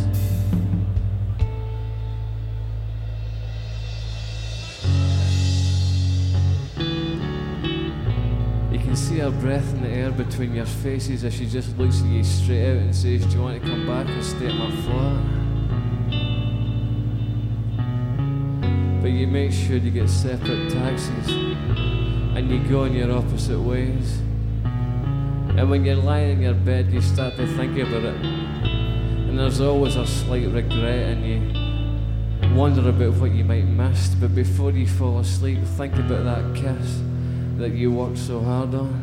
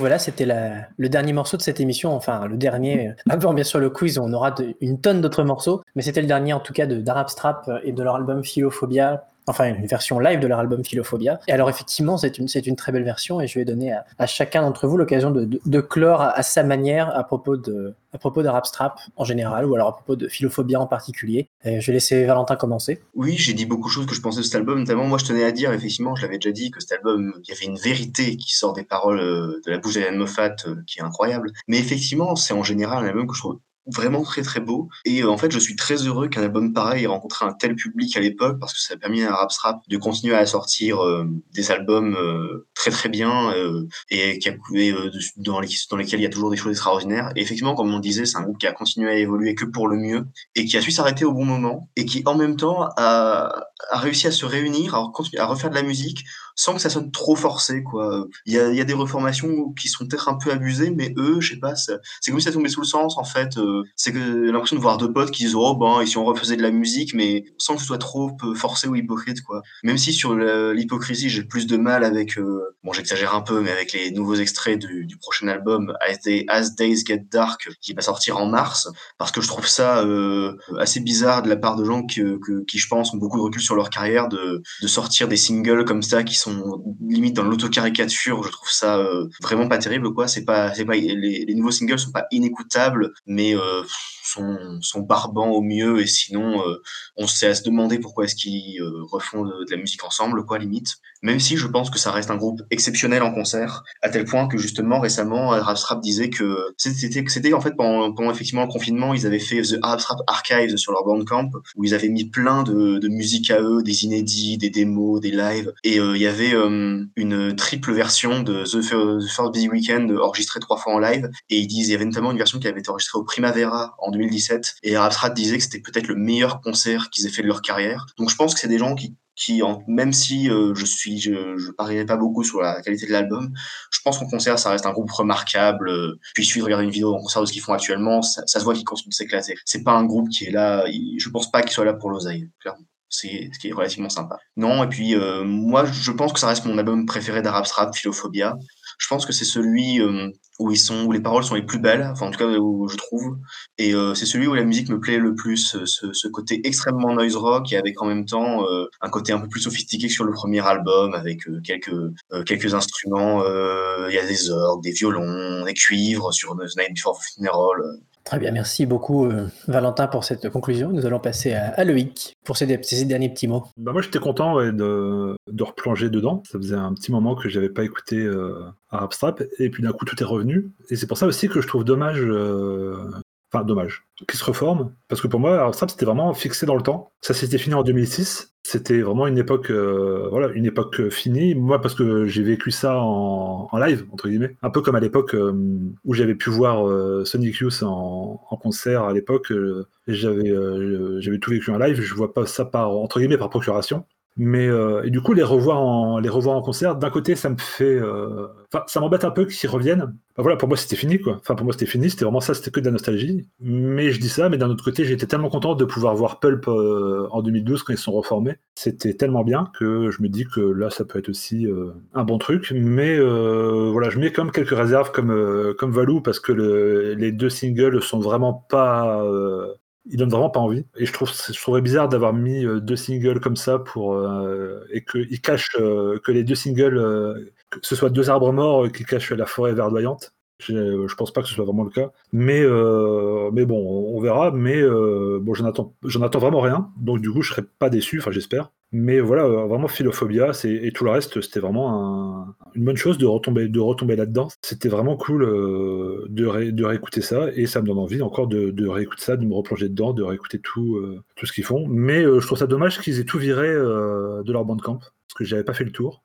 Et j'ai rien pu acheter, euh, même si Bandcamp euh, continue encore euh, jusqu'au mois de mai, c'est Bandcamp Friday. J'avais rien acheté de chez eux. Il y avait quand même pas mal de live inédits et j'ai rien, je crois rien écouté. Je m'étais dit c'est bon, ça pourra, ça va rester et tout ça. Mais du coup, là, ils ont tout viré. Il n'y a plus les deux singles, comme je disais tout à l'heure, et c'est un peu dommage. Donc voilà, mais pour moi, ça restera vraiment un groupe des années voilà, où j'avais 20-25 ans. C'était, pour moi, pour moi c'est vraiment un groupe nostalgique presque. Une époque qui est passée, et ça fait du bien d'y retourner en musique, mais juste en musique. Très bien, ben merci. On, espère quand même que, qui sait, hein, qui sait ce que, l'album peut donner. Mais c'est vrai que pour l'instant, enfin, je parle pour moi, hein, j'aurais sans doute plus, la volonté d'aller explorer ce que je connais pas dans, leur carrière passée que d'avoir hâte de ce qui va sortir euh, là, dans les, mois qui suivent. Mais on va laisser, euh, on va laisser Sylvain, hein, à qui c'était euh, l'album, c'était son actu à lui, donc on va le laisser clore la discussion avec ses, propres dernières pensées. Je c'est un album qui dure longtemps, il dure 65 minutes, mince à faire, donc il est, il est conséquent. Mais à la réécoute, je trouvais qu'il respire, quoi. C'est ça qui est bien aussi au, niveau de la musique, c'est qu'ils sont très forts pour créer des silences, des montées de tension, en fait, et de, de laisser quand même de l'espace. Et voilà, j'avais un peu peur, moi aussi, de me relancer dans la réécoute, euh, bon, je suis un peu, euh, c'est moi qui l'ai proposé, donc euh, je sais pas pourquoi je vais me plaindre, hein, mais, mais j'avais un peu peur à cette époque de l'année en fait de, de, me replonger dans un disque comme ça que je trouve que je trouve quand même assez sombre. voilà, en hiver, à cette époque de l'année avec le confinement, je me disais hum, qu'est-ce qui va se passer? Et au final, j'ai retour, comme à chaque fois en fait, je le réécoute d'une autre oreille avec les événements aussi qui se passent dans ma vie, avec voilà tout ça donc il y a j'y redécouvre d'autres choses d'autres sons euh, et, aussi en fait dans Philophobia il y a des choses comme disait Valentin avant euh, assez lumineuses vraiment belles et ce qui m'a pas mal frappé en fait c'est vraiment la la construction de l'album et la production de l'album, en fait, il y a, je trouve que il y a beaucoup, beaucoup de travail en fait sur cet album. Il y a beaucoup de détails en fait. Tu te dis, mais ils ont dû y passer un temps. Hein. Ben, c'est très fin, quoi. C'est très bien fait, quoi. Et je trouve que voilà, il y a beaucoup de détails. Chaque son ça a vraiment sa place. Chaque instrument ajoute quelque chose au morceau. Euh. et il y a aussi, euh, alors peut-être que ça, on en a pas trop trop parlé en fait, mais euh, Malcolm Middleton, il est super fort, quoi. Sur sur les sons de ses guitares. Moi, je suis plus fan de, de ces sons clairs en fait de folk ou de ou même à la guitare électrique, mais les sons clairs, mais les reverbs qu'il y a sur le guitare et la travail, le travail aussi qu'il y a sur les textures des morceaux qui sont aussi de lui, de Middleton, euh, sur les, par exemple sur les instrumentaux genre Islands et tout ça, ou même ce qui est en arrière-plan souvent, bah c'est génial quoi. Je trouve qu'au niveau de la qualité des compositions, au niveau de la musique, euh, c'est vraiment assez impressionnant en dehors des paroles. Donc là aussi, les paroles ont leur importance, mais en, la musique est, sublime. Donc je trouve que voilà, que c'est assez dingue de se dire que c'était euh, que le, dernier album en fait qui qu'ils ont fait, d'arriver à ce niveau-là de maturité euh, dans un projet au, deuxième album. On en a parlé vite fait aussi avant, mais l'accent écossais d'Aiden Moffat fonctionne, fonctionne bien pour moi. Euh, c'est quelque chose en fait où pour le parler, euh, je suis assez sensible à ça. Ben, là aussi, comme avec Mike Skinner, en fait, ça apporte quelque chose, apporte, c'est quelque chose d'assez atypique et qui apporte vraiment à la musique, quoi, ce, cet accent-là. Et à côté de tout ça, moi, je suis super attaché, euh, comme Loïc, à, cette époque-là et, euh, et à ce groupe-là que j'ai quand même suivi de près ou de loin au, travers des années, quoi. Et aussi à l'humour d'Aiden Moffat. Je trouve que c'est toujours bien. Notamment, j'avais proposé euh, un album de Grand Daddy aussi. Et je trouve ça bien, moi, les, les groupes qui, qui peuvent parler de sujets très profond ou euh, d'une manière assez mélancolique, mais, euh, mais aussi euh, contrebalancer ça avec, avec des trucs plus drôles en fait et pas surligner en fait le pathos. Et voilà quoi, le côté je fais, on parle de choses existentielles, mais, mais on va faire une blague de merde juste après. Moi je, trouve ça assez génial quoi. Et, et voilà, la réécoute en fait pour un album de 98 je trouve que c'est un album qu'on réécoute très bien. Donc, j'invite tous les gens qui, qui connaissent pas Philophobia à le réécouter à l'heure d'aujourd'hui parce que bah, ça, ça sonne encore très très bien. C'est vraiment ce qui, euh, ce qui ressort, c'est que c'est pas euh, les paroles sont ce qu'elles sont, mais c'est pas plombant euh, pour autant quoi. Non. T'as pas non plus envie de te tirer une balle à la fin du disque. Il raconte sa vie, même si, euh, bon, comme dirait, euh, comme dirait Valou, c'est, il raconte la vie en général, même si il raconte sa vie et qu'il peut, euh, que tout le monde peut piocher dedans pour retrouver des éléments de sa propre existence. C'est pas plombant, même s'il n'y a pas de, il y a pas vraiment d'optimisme dedans. Ouais, c'est comme ça, quoi. C'est, enfin, t'as vraiment l'impression que c'est, c'est la vie qu'il avait été abreuvé, en fait, d'histoires d'amour dans les chansons, dans la musique, qu'il écoutait toute sa jeunesse, toute son adolescence, jusqu'au jour où il s'est rendu compte que, en fait, bah, les relations amoureuses ou, les relations interpersonnelles en, général, en fait, c'est pas du tout ce qu'on lui vendait dans les, dans les chansons, en fait, et qui voulait vraiment apporter un réalisme de. Donc c'est ça peut-être que tu dis, en fait, qui est pas plombant, parce que bah, la vie est comme ça, en fait. C'est comme ça, et euh, c'est presque euh, au niveau de l'acceptation, en fait, de dire, ben voilà, voilà la vie telle qu'elle est pour moi, qui vient de Glasgow, avec l'âge que j'ai, avec l'époque dans laquelle je vis, et c'est comme ça, et c'est et, j'accepte tout ça, quoi. Après, il y a un côté aussi dans Philophobia, tu vois, dans le côté euh, de la session aussi du live, qui pour moi en fait c'est euh, qui parle d'ennui aussi quoi. Moi je trouve qu'il y a vraiment une ambiance de les jours qui passent et c'est comme ça, hein, mais c'est juste ben voilà, je retranscris. Les, on s'emmerde à Glasgow. Voilà, on mais ils le retransmettent aussi bien au niveau de euh, de leurs morceaux quoi, cet ennui là. C'est ça, oui, c'est vraiment ça. C'est la, c'est pas le côté classe ouvrière années 80, mais il y a quelque chose comme ça, ouais. Exactement. Et on pourrait finir avec cette belle citation de d'Alésia Cosmos. Qu'est-ce qu'on s'emmerde dans ce, dans ce de merde. Voilà. voilà. Bah, écoutez, félicitations pour euh, réussir à, finir tout seul euh, avant, sans que, avant que je vienne vous dire, euh, les gars, vous êtes repartis alors que c'était la conclusion. Donc c'est bien, je vous félicite. Et on va pouvoir passer directement au quiz. Quelle locution Ah oui, oui, ça y est, c'est bon. bien joué, oui. Oui, oui, oui, oui, oui, c'est déjà... Ah oui, oui, oui, oui, oui, rugby. Ah et donc voilà pour, euh, pour ce quiz euh, aujourd'hui. Alors ça arrive de temps en temps et c'est Valentin qui l'a proposé, qui l'a préparé et qui va nous, nous expliquer ce que, comment ça marche. Oui, alors euh, c'est une idée de quiz que j'avais depuis quelques temps et j'ai pas trop su dans quel dans quel pod le mettre. Donc écoute, à podcast hors actu, on va, on va dire quiz hors série. En fait, c'est un quiz qui vient d'un site qui existait il y, a, il y a longtemps, qui est plus accessible maintenant malheureusement, qui s'appelait Seven Steps, je crois, to Black Sabbath. Et en fait, c'était un site qui te permettait de faire les liens entre deux artistes musicaux. Je m'explique le truc, c'est qu'il y a ce vieux truc qui dit oui, en fait, tu, il, entre toi et le président des États-Unis ou entre n'importe qui dans le monde, il y a cette personne parce que tu connais, euh, parce que tu as ta tante qui connaît un tel, qui connaît un tel, qui, connaît un tel qui bosse à la Maison Blanche, qui connaît un tel qui peut filer euh, ta lettre euh, à Donald Trump ou bientôt à Joe Biden. Et l'idée, c'est que c'était un site qui faisait, qui disait oui, alors un tel a été sur tel morceau, puis un tel a été la femme de un tel, et du coup, tu voyais des liens entre deux artistes, et c'était assez rigolo du coup de, de, de, faire les liens improbables entre, je sais pas, qu'entre Kenny West et Gérard Manset ou des trucs de ce genre. Et donc là, euh, je vais donc euh, partir d'un morceau de, donc partir de, de rap en général pour euh, aller d'artiste en artiste et je vais comme ça euh, faire 12 steps tout, tout vous verrez bien qui. Alors pour m'expliquer du coup vous allez alors il va y avoir un truc un peu particulier. Vous allez donc avoir comme d'habitude un point pour l'artiste, un point pour le morceau, mais il va y avoir un truc en plus. Si vous si vous savez me dire le plus précisément possible, il y a des trucs que j'accepterai pas. Si vous me dites oui il a chanté sur un morceau de machin, ça marche pas. Soyez un peu précis, essayez de de trouver l'album ou alors un truc de ce genre pour être un peu précis et je, je distinguerai cas d'espèce. À chaque fois que vous aurez la collaboration en question, vous, aurez un point en plus, sachant que le morceau que je vais passer ne sera pas la collaboration en question, sinon ce sera facile. Et que je vois un petit peu si j'ai oublié un truc. Euh, oui, et dernier truc, vous pourrez donner, si vous avez la collaboration, mais que vous n'avez pas trouvé le reste, vous pourrez donner la collaboration quand même. Enfin, euh, là, on part de rap strap. On vient de parler d'Arab strap et je vais du coup lancer le premier morceau. Ok, je suis désolé d'avoir galéré un peu à expliquer, mais du coup, je vais lancer le premier morceau.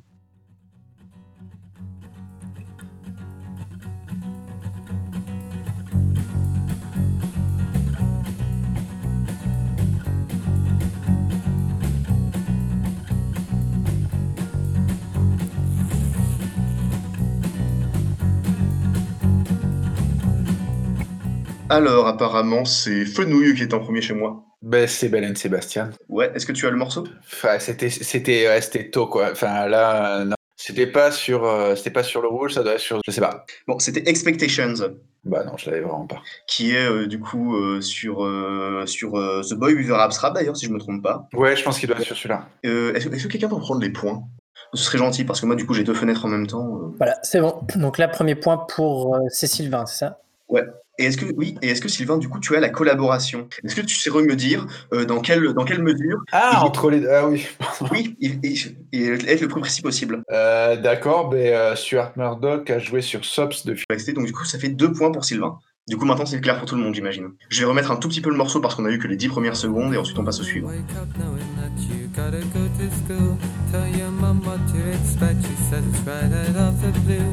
You wanna work at Debenhams, cause that's what they expect. Starting lingerie, and Doris is your supervisor.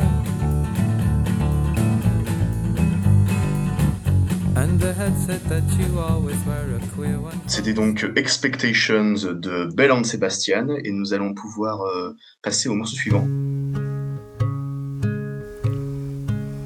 Above there are flowers hanging in the vine, so high you cannot see. Now my mind must go on holiday, torn from its hook, a broken valentine. I see the smoke from a revolver. Will I get hit? Loïc, euh, est-ce que tu as, euh, est-ce que tu l'as? Alors, je reconnais la grosse voix de Mark Lengan. C'est bien ça. Est-ce que tu as le morceau? Non. C'est Bombed qui est sur l'album euh, Bubblegum. Euh, alors, est-ce que tu sais quel est le rapport entre Belle Sebastian et Mark Lanegan Euh, bah, je dirais bien qu'il chante avec la fille de euh, Bella Sebastian. Non, ce n'est pas ça. Alors, D'accord. est-ce que bien bon, pas- c'est- je n'ai jamais, ce, ce ne sera jamais le morceau, la collaboration sera, la collaboration sera jamais le morceau en question. Non, mais moi aussi, je croyais qu'il y avait un truc avec Isabelle. Oui, mais il, euh, oui, mais tu il dit la fille de Belle and Sebastian. Il y a plusieurs filles dans and Sebastian. bah, la chanteuse. Il y en a Ah, plusieurs. moi, j'avais pas compris. Euh, Isabelle Campbell, c'est pas celle qui chante. Ah bah si, pour, pour moi c'était, il chante avec euh, une des chanteuses de, euh, sans préciser Isabelle Campbell, mais c'était, il chante avec la chanteuse de Belle Sebastian, c'est ça que j'ai dit. Forcément, il chante pas avec Stuart Murdoch. C'est un peu, c'est un peu le bordel. Donc, je suis désolé, je vais pas l'accepter parce que bon, c'était un peu vague. Bon, d'accord. Non, mais ok, comme ok. Non, mais pu- au moins c'est Isabelle Campbell. euh, non, mais c'était un peu vague comme réponse. Je vais pas Parce que l'accepter. t'es un salaud. Alors, bon, du coup, on va partir sur euh, Mark Lanegan. On est actuellement sur Mark Lanegan et on va partir sur un morceau suivant.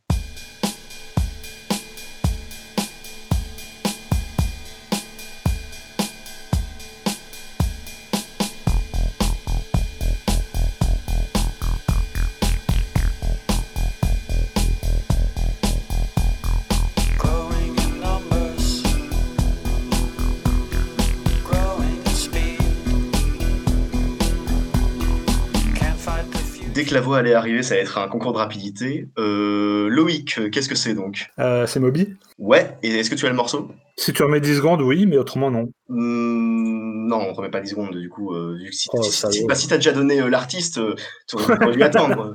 Je demande, hein, je demande, on sait jamais. Hein. C'est We Are All Made of Stars. Ah bah oui, Bah oui, forcément.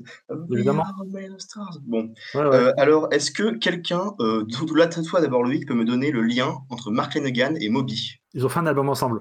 Non, du coup, t'essaies. Non, ils ont. Bon, ce n'est- pas, ce n'est pas tout à fait ça. Est-ce que quelqu'un là, Ils ont fait un morceau ensemble. un peu, un peu précis quand même. Ils se sont serrés la main à Primavera en 2013. Non, c'est pas ça non plus. C'est- Il y a des trucs un peu comme ça dans le quiz.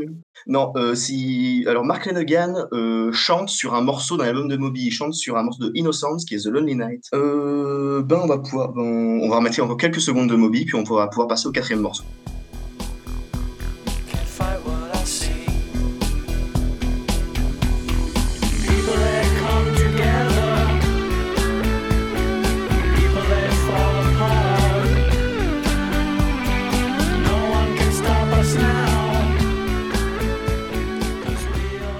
Pense que là, euh, Loïc, euh, Loïc l'aurait eu- l'aurait eu. Bon, on va pouvoir passer au quatrième morceau.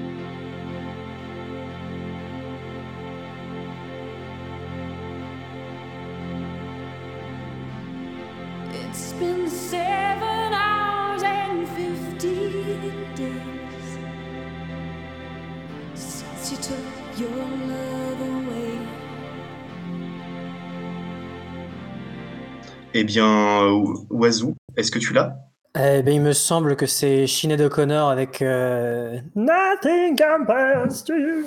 Euh, C'était une très belle imitation que tu gagnes deux points parce que c'est tout à fait ça. Je m'attendais à ce que les autres le trouvent euh, rapidement. euh, je suis surpris. Surtout Loïc, euh, je sais pas, je l'imagine en fan de Sinéad O'Connor. Je sais pas pourquoi. Ouais, bah, alors, je vais demander aussi un truc assez précis, même si avec Moby c'est compliqué parce que Euh, Est-ce que tu as la collaboration entre Moby et Sinéad O'Connor? Euh, oui, parce que Moby a produit euh, plusieurs morceaux de Sinead O'Connor. Non.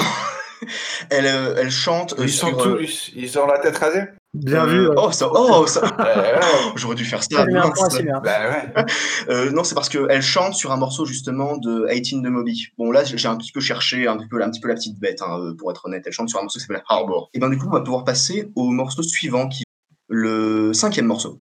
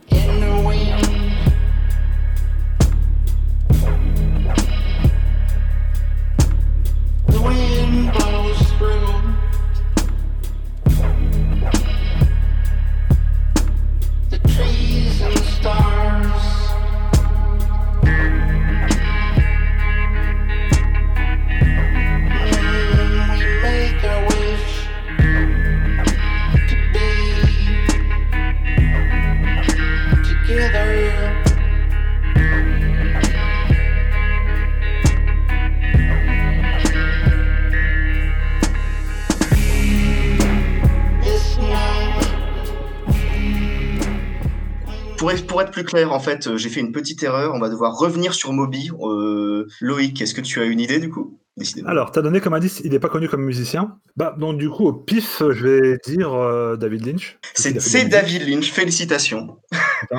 Euh, effectivement, tu reconnais donc la voix de David Lynch qui a cette espèce de voix assez. Ah, c'est lui. c'est- Non, Oui, c'est lui qui chante. c'est lui qui chante.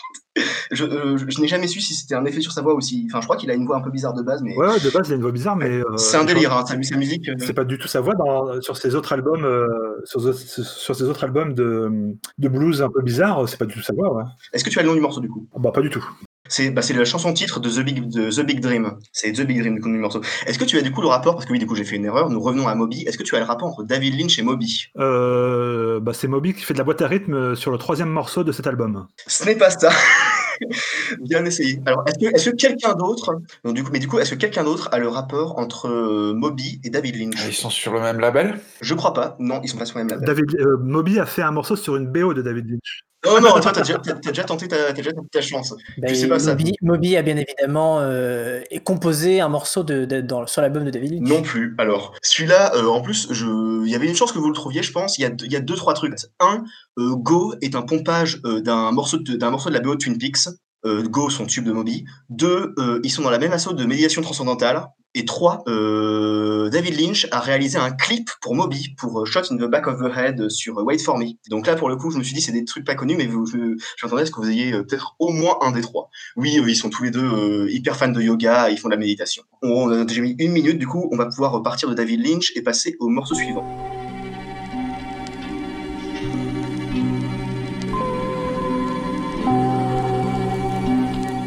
Coup, Oiseau, tu l'as très vite, effectivement. Bah, c'est celui que tu avais déjà passé tout à l'heure et je ne suis absolument pas sûr de ce que je voulais dire, c'est ça qui est plus triste. Mais je vais quand même rester, on dirait un peu du, on dirait un peu du Portishead. Non, c'est pas Portishead.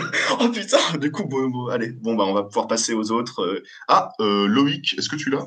Bah, si c'est pas Portishead, c'est Flying Lotus. C'est Flying Lotus, effectivement. Euh, est-ce que tu as le morceau? Parce que tu l'as trouvé très vite Euh, non plus. Euh, c'est euh, Zodiac Shit, qui est un, un des morceaux, je crois, les plus connus. C'est sur Cosmogramma, je crois, euh, ou sur the Quiet Comes, je sais plus quel des deux. Alors là, je vous allez peut-être la voir. Du coup, on passe à Locke. Est-ce que tu as le rapport entre David Lynch et Flying Lotus? Flying Lotus, ça fait un titre dans la BO de. Comment il s'appelle ce film? Putain, j'ai oublié le nom. Bah, de toute façon, c'est pas ça. Alors, euh, du coup, est-ce que euh, tu as, euh, je crois que il y a Wazoo qui lève la main pour le rapport. Oui, ça avait un peu fait parler euh, sur, le morceau Fire is Coming, il y a un feat de David Lynch. Le morceau 2, Flying Lotus, il y a un feat de David Lynch. Exact. Et il est dans le clip. euh, il est dans le clip d'ailleurs, et le clip est un délire vu qu'il a sa tête sur un espèce de, truc trop bizarre. euh, David Lynch joue dans le clip. Bon, ben du coup, c'est un point du coup pour Martin qui a trouvé la collaboration. Et du coup, un point aussi pour Loïc qui du coup a trouvé le morceau. On va pouvoir en remettre quelques secondes de ce, de ce Zodiac Shit de Flying Lotus.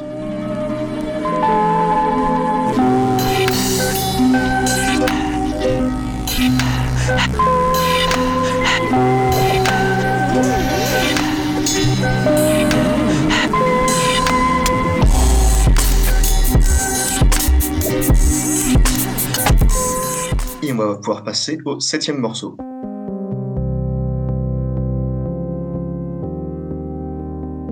Ça l'aide de la rapidité, et c'est Wazoo qui est en premier chez moi. Alors, c'est euh, Radiohead avec le morceau, j'espère que je vais pas me tromper. C'est c'est Everything in the Right Place? Oh, je l'accepte, c'est Everything in its right place. Ouais, c'est c'est plus ou moins ce que j'ai dit. Attends, euh, in, the right place, in its... Toi, tu, tu l'acceptes Non, attends, tu l'acceptes pas. Mais même dans une dictée, ça va. Oh là là, de. Alors du coup, Wazoo, est-ce que tu as le rapport entre Flying Lotus et Radiohead? Euh, Il y, a- il y a un feat sur Cosmogramma avec euh, Tom York. C'est ça. Et il n'y a pas que sur Cosmogramma, il y a aussi un autre feat sur Until the Quiet Comes. Ça te fait un troisième point. Euh, on va en remettre quelques, quelques notes. Euh, D'ailleurs, j'ai réécouté cet album il n'y a pas longtemps. C'est c'est deux tueries, Akida et Amnesiac.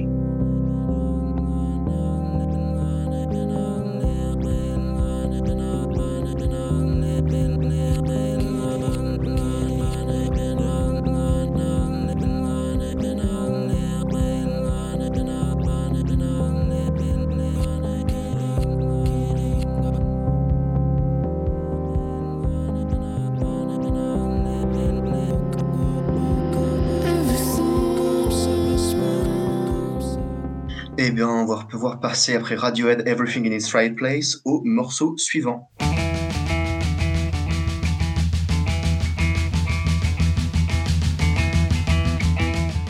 C'est Loïc qui l'a en premier. Oui, en fait, j'ai coupé parce que l'intro est très longue sur ce morceau. Donc, euh, oui. Est-ce que Loïc, tu l'as du coup? C'est les Red Hot.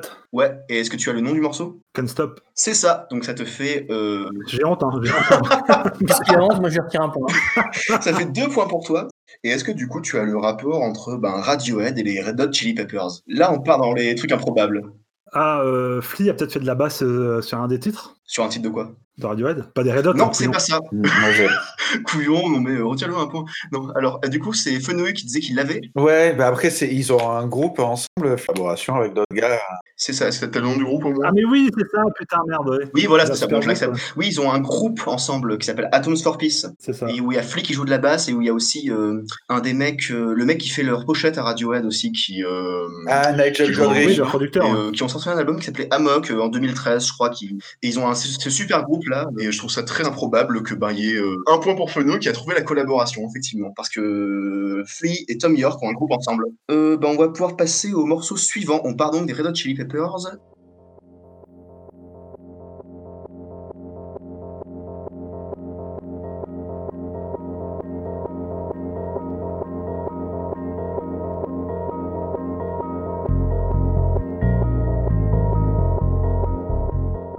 Chez moi, c'est Wazoo qui est premier. Oui, c'est Massive Attack, on dirait fort quand même. Exactement, c'est Massive Attack. Euh, Est-ce que tu as le nom du morceau? Euh, non, par contre, ça, j'ai pas. Euh, C'est Dissolved Girl, qui est un, un morceau sur l'album Mezzanine. Bon, du coup, alors je vais te demander, du coup, est-ce que tu as le rapport entre Massive Attack, Massive Attack et les Red Hot Chili Peppers? J'aimerais bien, mais On part sur les trucs improbables là, j'aime. sur les trucs improbables, euh, je sais pas. euh, Est-ce que euh, les Red Hot ont fait des reprises de Massive Attack?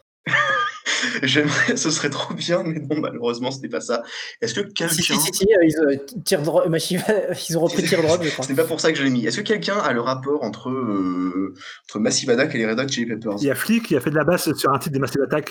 Ce serait, ce serait trop bien, mais non, décidément.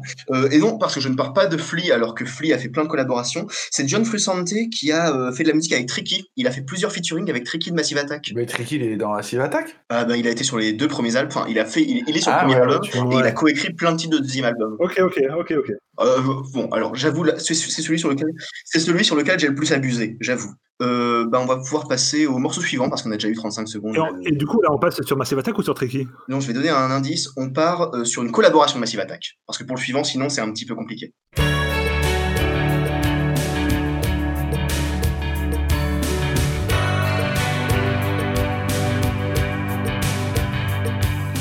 C'est Wazoo qui a trouvé immédiatement. Je sais pas si j'ai trouvé. hein. C'est purement c'est du son Cocteau Twins, mais si c'est pas ça, Tu as reconnu le son Cocteau Twins, effectivement. Et bah, est-ce que tu as euh, le son je le nom du morceau? parfaitement incapable de trouver le morceau. Ok. Euh, le morceau, c'est Heaven or, Las- or- Heaven or Las Vegas. ah merde, bah oui, on aurait pu tr- trouver. hein. Oui, du coup, le morceau titre de Heaven or, euh, Heaven or Las Vegas, en plus. Et un de leurs morceaux les plus connus. Alors, quel est le rapport, du coup, entre euh, Massive Attack et Cocteau Twins? Le rapport entre Massive Attack et Cocteau Twins. Alors, t'as dit qu'il y avait une collaboration, c'est ça? Et je vais pas trouver. J'ai la flemme, j'ai la flemme de me chercher. Alors, est-ce que... quel- Je comprends. Alors, est-ce que quelqu'un... En plus, bon, allez, est-ce que quelqu'un a la collaboration entre Massive Attack et Cocteau... Enfin, le rapport entre Massive Attack et Cocteau Twins? Il y a Flea qui a fait un morceau avec, avec euh, Cocteau Twins et qui a joué avec Massive Attack, Oui, sur, un, sur une compilation, qui a été remixé par Massive Attack. par Rap Trap. J'ai peut-être une idée, mais Alors, bah, t- t'as déjà un peu euh, laissé ta chance, euh, je pense. Je l'ai donné par les Ah, autres et tout. euh. Bon, euh, si tu l'avais, je suis désolé pour toi, mais en fait, c'est parce que sur l'album Mezzanine, il y a deux ou trois morceaux qui sont chantés par Liz a trois Fraser. feats par euh, Elisabeth Fraser. Exactement. J'ai plus, sais plus c'est quel morceau elle chante sur, ben, sur Teardrop, déjà, ne serait-ce que ça, et sur deux autres morceaux de l'album, je crois. Et d'ailleurs, elle tournait avec eux pour la tournée anniversaire de l'album Mezzanine, et elle reprenait du John Paul and Mary en live, c'était très très beau. Et ben, on va du coup pouvoir passer de Cocteau Twins à un, à un prochain morceau, du coup. Le, ça va être l'avant-dernier morceau. It's hard, hard not to sit on your hands. Alors, c'est Loïc. Loïc, qu'est-ce que tu en penses? Yann Tiersen? Oh oui Parce qu'il y avait un, tu- il y avait un, il y avait un, piège, effectivement. Félicitations. C'est Yann Tiersen. Est-ce que tu as le nom du morceau? Les jours tristes. C'est Les jours tristes, le nom. Si, parce que c'est le, bah si, c'est la voix du mec de The Divine Ouais, Comedy. non, mais c'est c'est clairement la musique d'Amélie Poulain. Ah oui, mais je suis con, oui, c'est la instrumentale, c'est le même instrumental. Bon, effectivement. Bah oui, c'est Les Jours Tristes, le nom. Enfin, euh, oui, en fait, euh, euh, le- l'instrumental de Les Jours Tristes est sur la VO d'Amélie Poulain. Mais là, j'ai mis la version sur l'album L'Absente qui a été enregistré avec euh, Neil Fraser. euh, c'est non, c'est pas Neil Fraser, là, je confonds les gens. Euh, merde, le chanteur de, de The Divine Comedy, dont le nom m'échappe. Mélanon. Neil Hannon, voilà, merci. Et euh, quel est du coup le rapport entre Yann Tiersen et Cocteau Twins? Bah, il, a, il a fait un morceau avec Elisabeth Fraser. Bon, allez, je l'accepte, c'est un peu au mais effectivement, c'est ça. elle, euh, elle chante sur un morceau de l'album Les Retrouvailles, sur un truc qui s'appelle Kala, où elle chante euh, en vocal. Elle chante même pas des vraies paroles en anglais, je crois, elle chante des espèces de vocalises. euh. Effectivement, bon, allez, je l'accepte, c'est un peu au pifomètre, mais bon, euh, comme là, on est toujours sur des collaborations un petit peu, euh, un petit peu impromptues. euh, on va, je vais l'accepter. Donc ça fait un troisième point pour Loïc. Et on va avoir du coup un dernier morceau euh, pour conclure ce quiz. Et du coup, on part sur personnes là. On part sur la Tiersen, oui. Je précise, on part pas, on part pas sur euh, Neil Hannon. Alors, dernier morceau de ce quiz, en quelques secondes quand même des jours tristes parce que c'est très beau ce morceau. Hard not to make other plans and claim that you've done all you can all along. And life must go on. It's hard, hard to stand up for what's right and bring home the bacon each night. Hard not to break down and cry. C'était donc Yann Tiersen avec Les Jours Tristes, et on part de Yann Tiersen pour aller sur le dernier morceau de ce quiz qui pourra peut-être départager.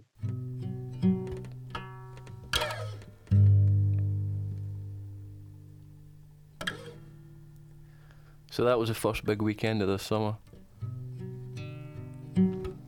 Starts Thursday as usual with a canteen quiz, and again, no one wins. Alors, euh, Wazoo, tu lèves la main, et est-ce que tu l'as trouvé?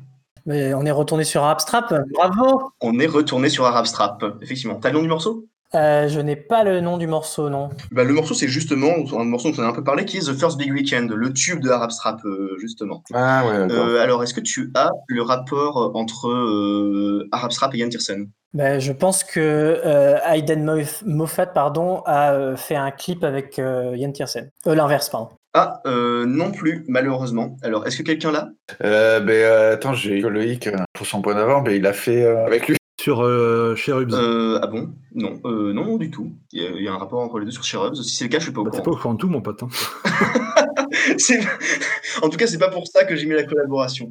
Euh, donc, euh, je vais pouvoir l'accepter parce que moi, j'étais pas au courant, donc je vais pouvoir l'accepter. Ok, bon, bah, on va parler d'Infinity alors. Alors oui, et le truc c'est que il... Arab Strap n'est pas dans le clip, donc c'est pour ça que je l'ai pas accepté, Wazoo. Il joue pas dans le clip, donc il, il fait un clip avec, ça me paraît un peu, c'est un peu euh, saugrenu. Le clip est en featuring avec une actrice française dont le nom m'échappe par contre. Sans doute. Euh, et donc euh, oui, il chante du coup sur un morceau de Infinity de Yann Tiersen. J'ai plus le nom du morceau en tête, mais c'est un des rares bons morceaux de cette période-là de la, péri- de la musique de Yann Tiersen. Donc euh, bon voilà. Et voilà, du coup après ces 12 morceaux, j'ai bouclé la boucle. Nous étions du coup Arab Strap était euh, 12 Steps from. Arab Strap. Et ben, du coup, euh, comme euh, Valentin a fait exprès de ne pas accorder le, le point à Loïc, nous sommes sur une égalité. Donc nous allons passer à la, à la fin le morceau, euh, le morceau de Valentin. Donc tout s'est évidemment joué sur euh, une, une réponse un petit peu, un petit peu moche de Loïc. euh, hein, on, on rappelle bien quand il a dit « Je crois qu'ils ont fait un morceau ensemble » et que Valentin a dit oui. Voilà. Vous vous souvenez pour, euh, pour la suite, pour l'histoire retiendra cela.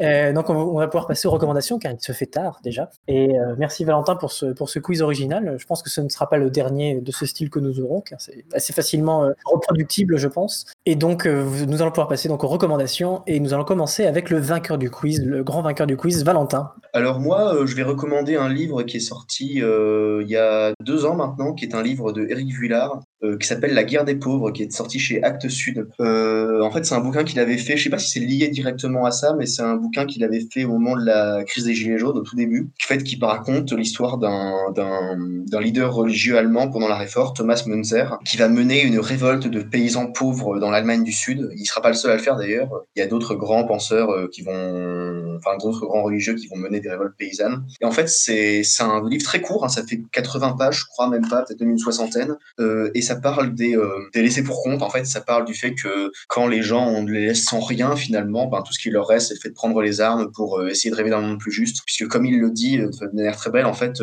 Thomas Münzer euh, veut le royaume de Dieu sur terre euh, tout de suite. Il finit le livre sur une note d'espoir malgré le fait que, ben, spoiler, mais bon, c'est l'histoire, euh, c'est pas compliqué de spoiler l'histoire, euh, cette révolte n'aboutira pas, puisque a priori, à ce que je sache, le royaume de Dieu n'a pas été établi sur Terre. Et c'est juste un très beau livre, La guerre des pauvres, sur, sur les laissés pour compte, sur les, sur les pauvres ouvriers et sur, sur les révoltes les plus justes que, que, les, que les laissés pour compte mènent. Bien, merci pour cette, euh, cette recommandation. Nous allons pouvoir passer à Loïc. Alors moi je vais recommander un jeu vidéo où je suis dessus pour l'instant, c'est Death Stranding. Et euh, je, suis, je suis surpris, donc c'est un, un jeu de Hideo Kojima, euh, le type qui est à la base de, des Metal Gear Solid, toute la saga de Metal Gear Solid. Et donc là Death Stranding, c'est un jeu qui est sorti en 2019, et c'est vraiment épatant comme jeu. Parce que hum, de ce que j'en avais lu, c'était un jeu de livreur, de simulation de randonnée, un petit peu euh, où tu faisais un peu tout le temps la même chose. Mais en fait, j'ai jamais autant flippé devant un jeu depuis, euh, Silent Hill sur le premier sur le premier Silent Hill sur PlayStation. C'est vrai que tu livres des, tu peux livrer des colis de, station en station, mais euh, t'as des, euh, t'as des espèces de bêtes qui arrivent, des non morts, des morts. Tu sais pas trop ce que c'est parce que tu découvres un petit peu.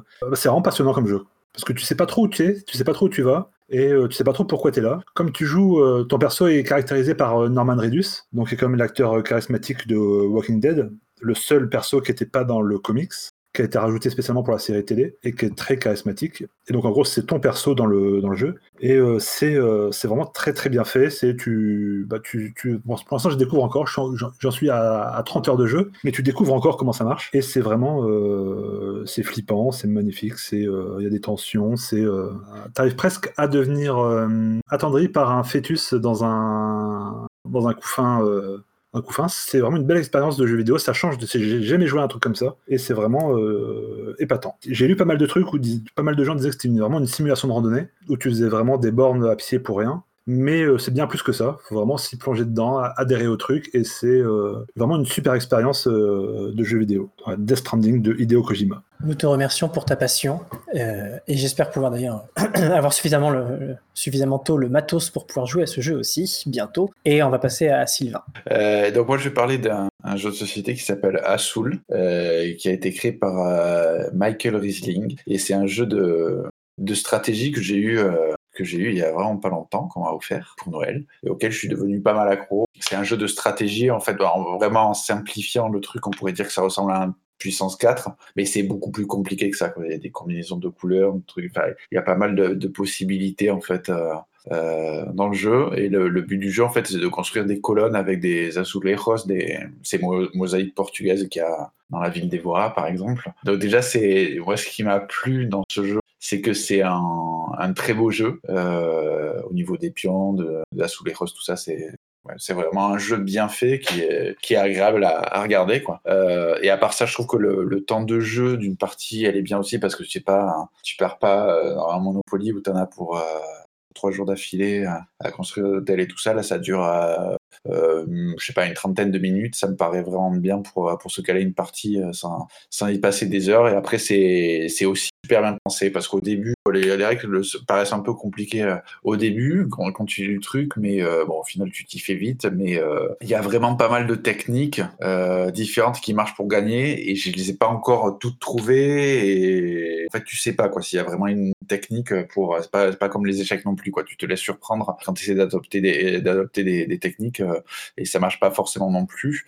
Donc tu te laisses surprendre aussi par le jeu. Et voilà, donc on y joue tous les jours actuellement là. Et il y a pas mal de que tu peux appliquer. Et, euh, et voilà, donc je trouve que c'est vraiment un super jeu à jouer, notamment à deux. Et vu qu'en ce moment on passe pas mal de temps euh, à l'intérieur, bah, ça peut être sympa de jouer, euh, de jouer à deux, quoi. Donc euh, voilà, je, je recommande Azul. Très bien, ben merci beaucoup pour cette recommandation. Euh, si j'oublie personne, je crois qu'il ne reste que moi et je vais vous recommander. Euh, cette fois-ci, ce sera le, la- la- le remake du jeu Wonder Boy 3 euh, The Dragon's Trap, qui pour le coup, moi j'y ai joué sur, sur Switch parce que on me l'a offert sur cette plateforme, mais il existe aussi sur PC, PS4 et, Xbox One euh, à cette heure. Donc c'est la réédition d'un, vieux jeu en fait, euh, Wonder, euh, Wonder Boy 3, euh, qui est sorti en 89 à la base sur Master System et Game Gear, euh, et aussi retapé un peu sur la, la- PC Engine pour 91. Donc c'est voilà, un jeu qui a quand même un peu de bouteille, et c'est ouf de voir. En fait, ils ont, ils ont à, part une refonte graphique. euh, ils n'ont pas changé grand chose apparemment parce que j'ai pas joué à l'original mais c'est dingue comme en fait euh, c'est un jeu qui marche encore très bien aujourd'hui alors on voit que le,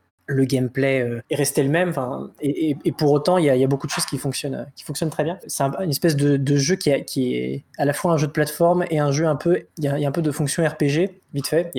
On peut avoir des, armures et des armes qui, nous font augmenter. On a un niveau d'attaque un niveau de défense on va se prendre plus ou moins de, dégâts sur nos cœurs en fonction de ça. Donc il y a, un petit peu autour de ça. Et, euh, sinon c'est un- donc un jeu qui fonctionne en monde ouvert. Donc euh, on arrive dans le village à la première fois et on peut ensuite se déplacer. Bien sûr, pas mal de zones sont bloquées, un peu comme un Metroidvania, etc. Mais c'est euh, vraiment très très intéressant. C'est vraiment un super jeu. Et truc très très agréable aussi, c'est que c'est fait par Dotemu, euh, qui est un, un- éditeur qui justement euh, est très attaché sur le, les remasters, remakes, qui ont beaucoup d'amour sur les vieux jeux. Et on peut on peut juste en, en appuyant sur une touche passer instantanément de la de la de la version de la refonte graphique à la version originale. Donc on voit que absolument rien n'a changé parce qu'on peut faire tout le jeu euh, en version originale comme en version euh, re- remake. Et on voit que vraiment c'est juste un, écran graphique euh, qui est assez joli d'ailleurs. Donc euh, on peut et on peut faire exactement la même chose pour le son. Donc euh, en, un- bouton, euh, on se retrouve avec le son euh, le son d'époque ou alors le- les nouvelles euh, réorchestrations, etc. Donc c'est l'occasion vraiment de, redécouvrir un, super jeu. Euh, Ça se finit euh, assez vite, je pense, euh, en, en 5-6 heures si on y joue bien. euh, On, a, fini sans trop de. Un peu plus euh, si on veut tous les 100%, tout- toutes les, tous les équipements, toutes les armes, etc. Mais, euh, mais voilà, je recommande Wonder, Boys de Dra- Wonder Boy de Dragon Strap sur, euh, alors moi sur Nintendo Switch, mais pour le reste. Et on va pouvoir repasser à la conclusion doucement, car enfin très vite même, parce que il est déjà 20h30 et regardez-moi comme ça file demain au travail. Et euh, ah pardon, fallait pas le dire. Et euh, merci à tous d'avoir été présents, que ce soit les, animateurs ou euh, les auditeurs qui, je, l'espère, iront jusque là. Et euh, on rappelle que vous pouvez nous retrouver comme à chaque fois sur sur excellence.net, le site qui nous héberge. Euh, Là-dessus, vous pouvez nous retrouver sur les, les forums ou bien sur les, euh, les news qui partagent euh, à chaque fois à chaque fois l'épisode. Épisode que vous pourrez retrouver bien sûr sur les agrégateurs de podcasts, euh, Mixcloud, Podcloud, iTunes, Spotify, et euh, j'espère que je n'oublie pas. Et vous pouvez nous retrouver enfin sur les réseaux sociaux, que ce soit sur la page euh, Twitter, Facebook de la Mélodie du Bonheur, ou bien sur la page de Excellence qui relaye à chaque fois. Et sur ce, eh ben, on va, avant de se dire au revoir, laisser le, le grand vainqueur du quiz, nous rappelons que c'est Valentin, nous présenter son morceau de fin. Très heureux d'avoir gagné cette, cette victoire éclatante grâce tout ça grâce à mon talent de, blind tester, mais je plaisante. Oui, moi je vais juste euh, en morceau de fin, je propose du coup euh, euh, You'll Have to Scream Louder de Tindersticks, qui est un single qu'ils ont sorti l'année dernière pour un album qui va sortir cette année, qui est une reprise du groupe Television Personalities, mais euh, alors que Television Personalities euh, avait fait un, du coup un morceau entre post-punk et mod, euh, là ils en font, euh, ils le font à leur sauce avec euh, ce truc un peu un peu black music euh, slash euh, un peu dansant euh, à la Tindersticks euh, façon euh, façon reformation quoi. Et c'est un morceau que je trouve très fun, très dansant et euh, je sais pas, moi je trouve que ça occupe plutôt du bien sur l'album. J'avais bien aimé le précédent et je pense que si cet album-là est un peu dans cette lignée-là, euh, ça va être que du bon quoi. C'est celui-là qu'on va pouvoir se passer maintenant. Et avant tout ça, bien sûr, on va tous se dire au revoir. Au revoir. Bisous, au revoir. Salut Ciao.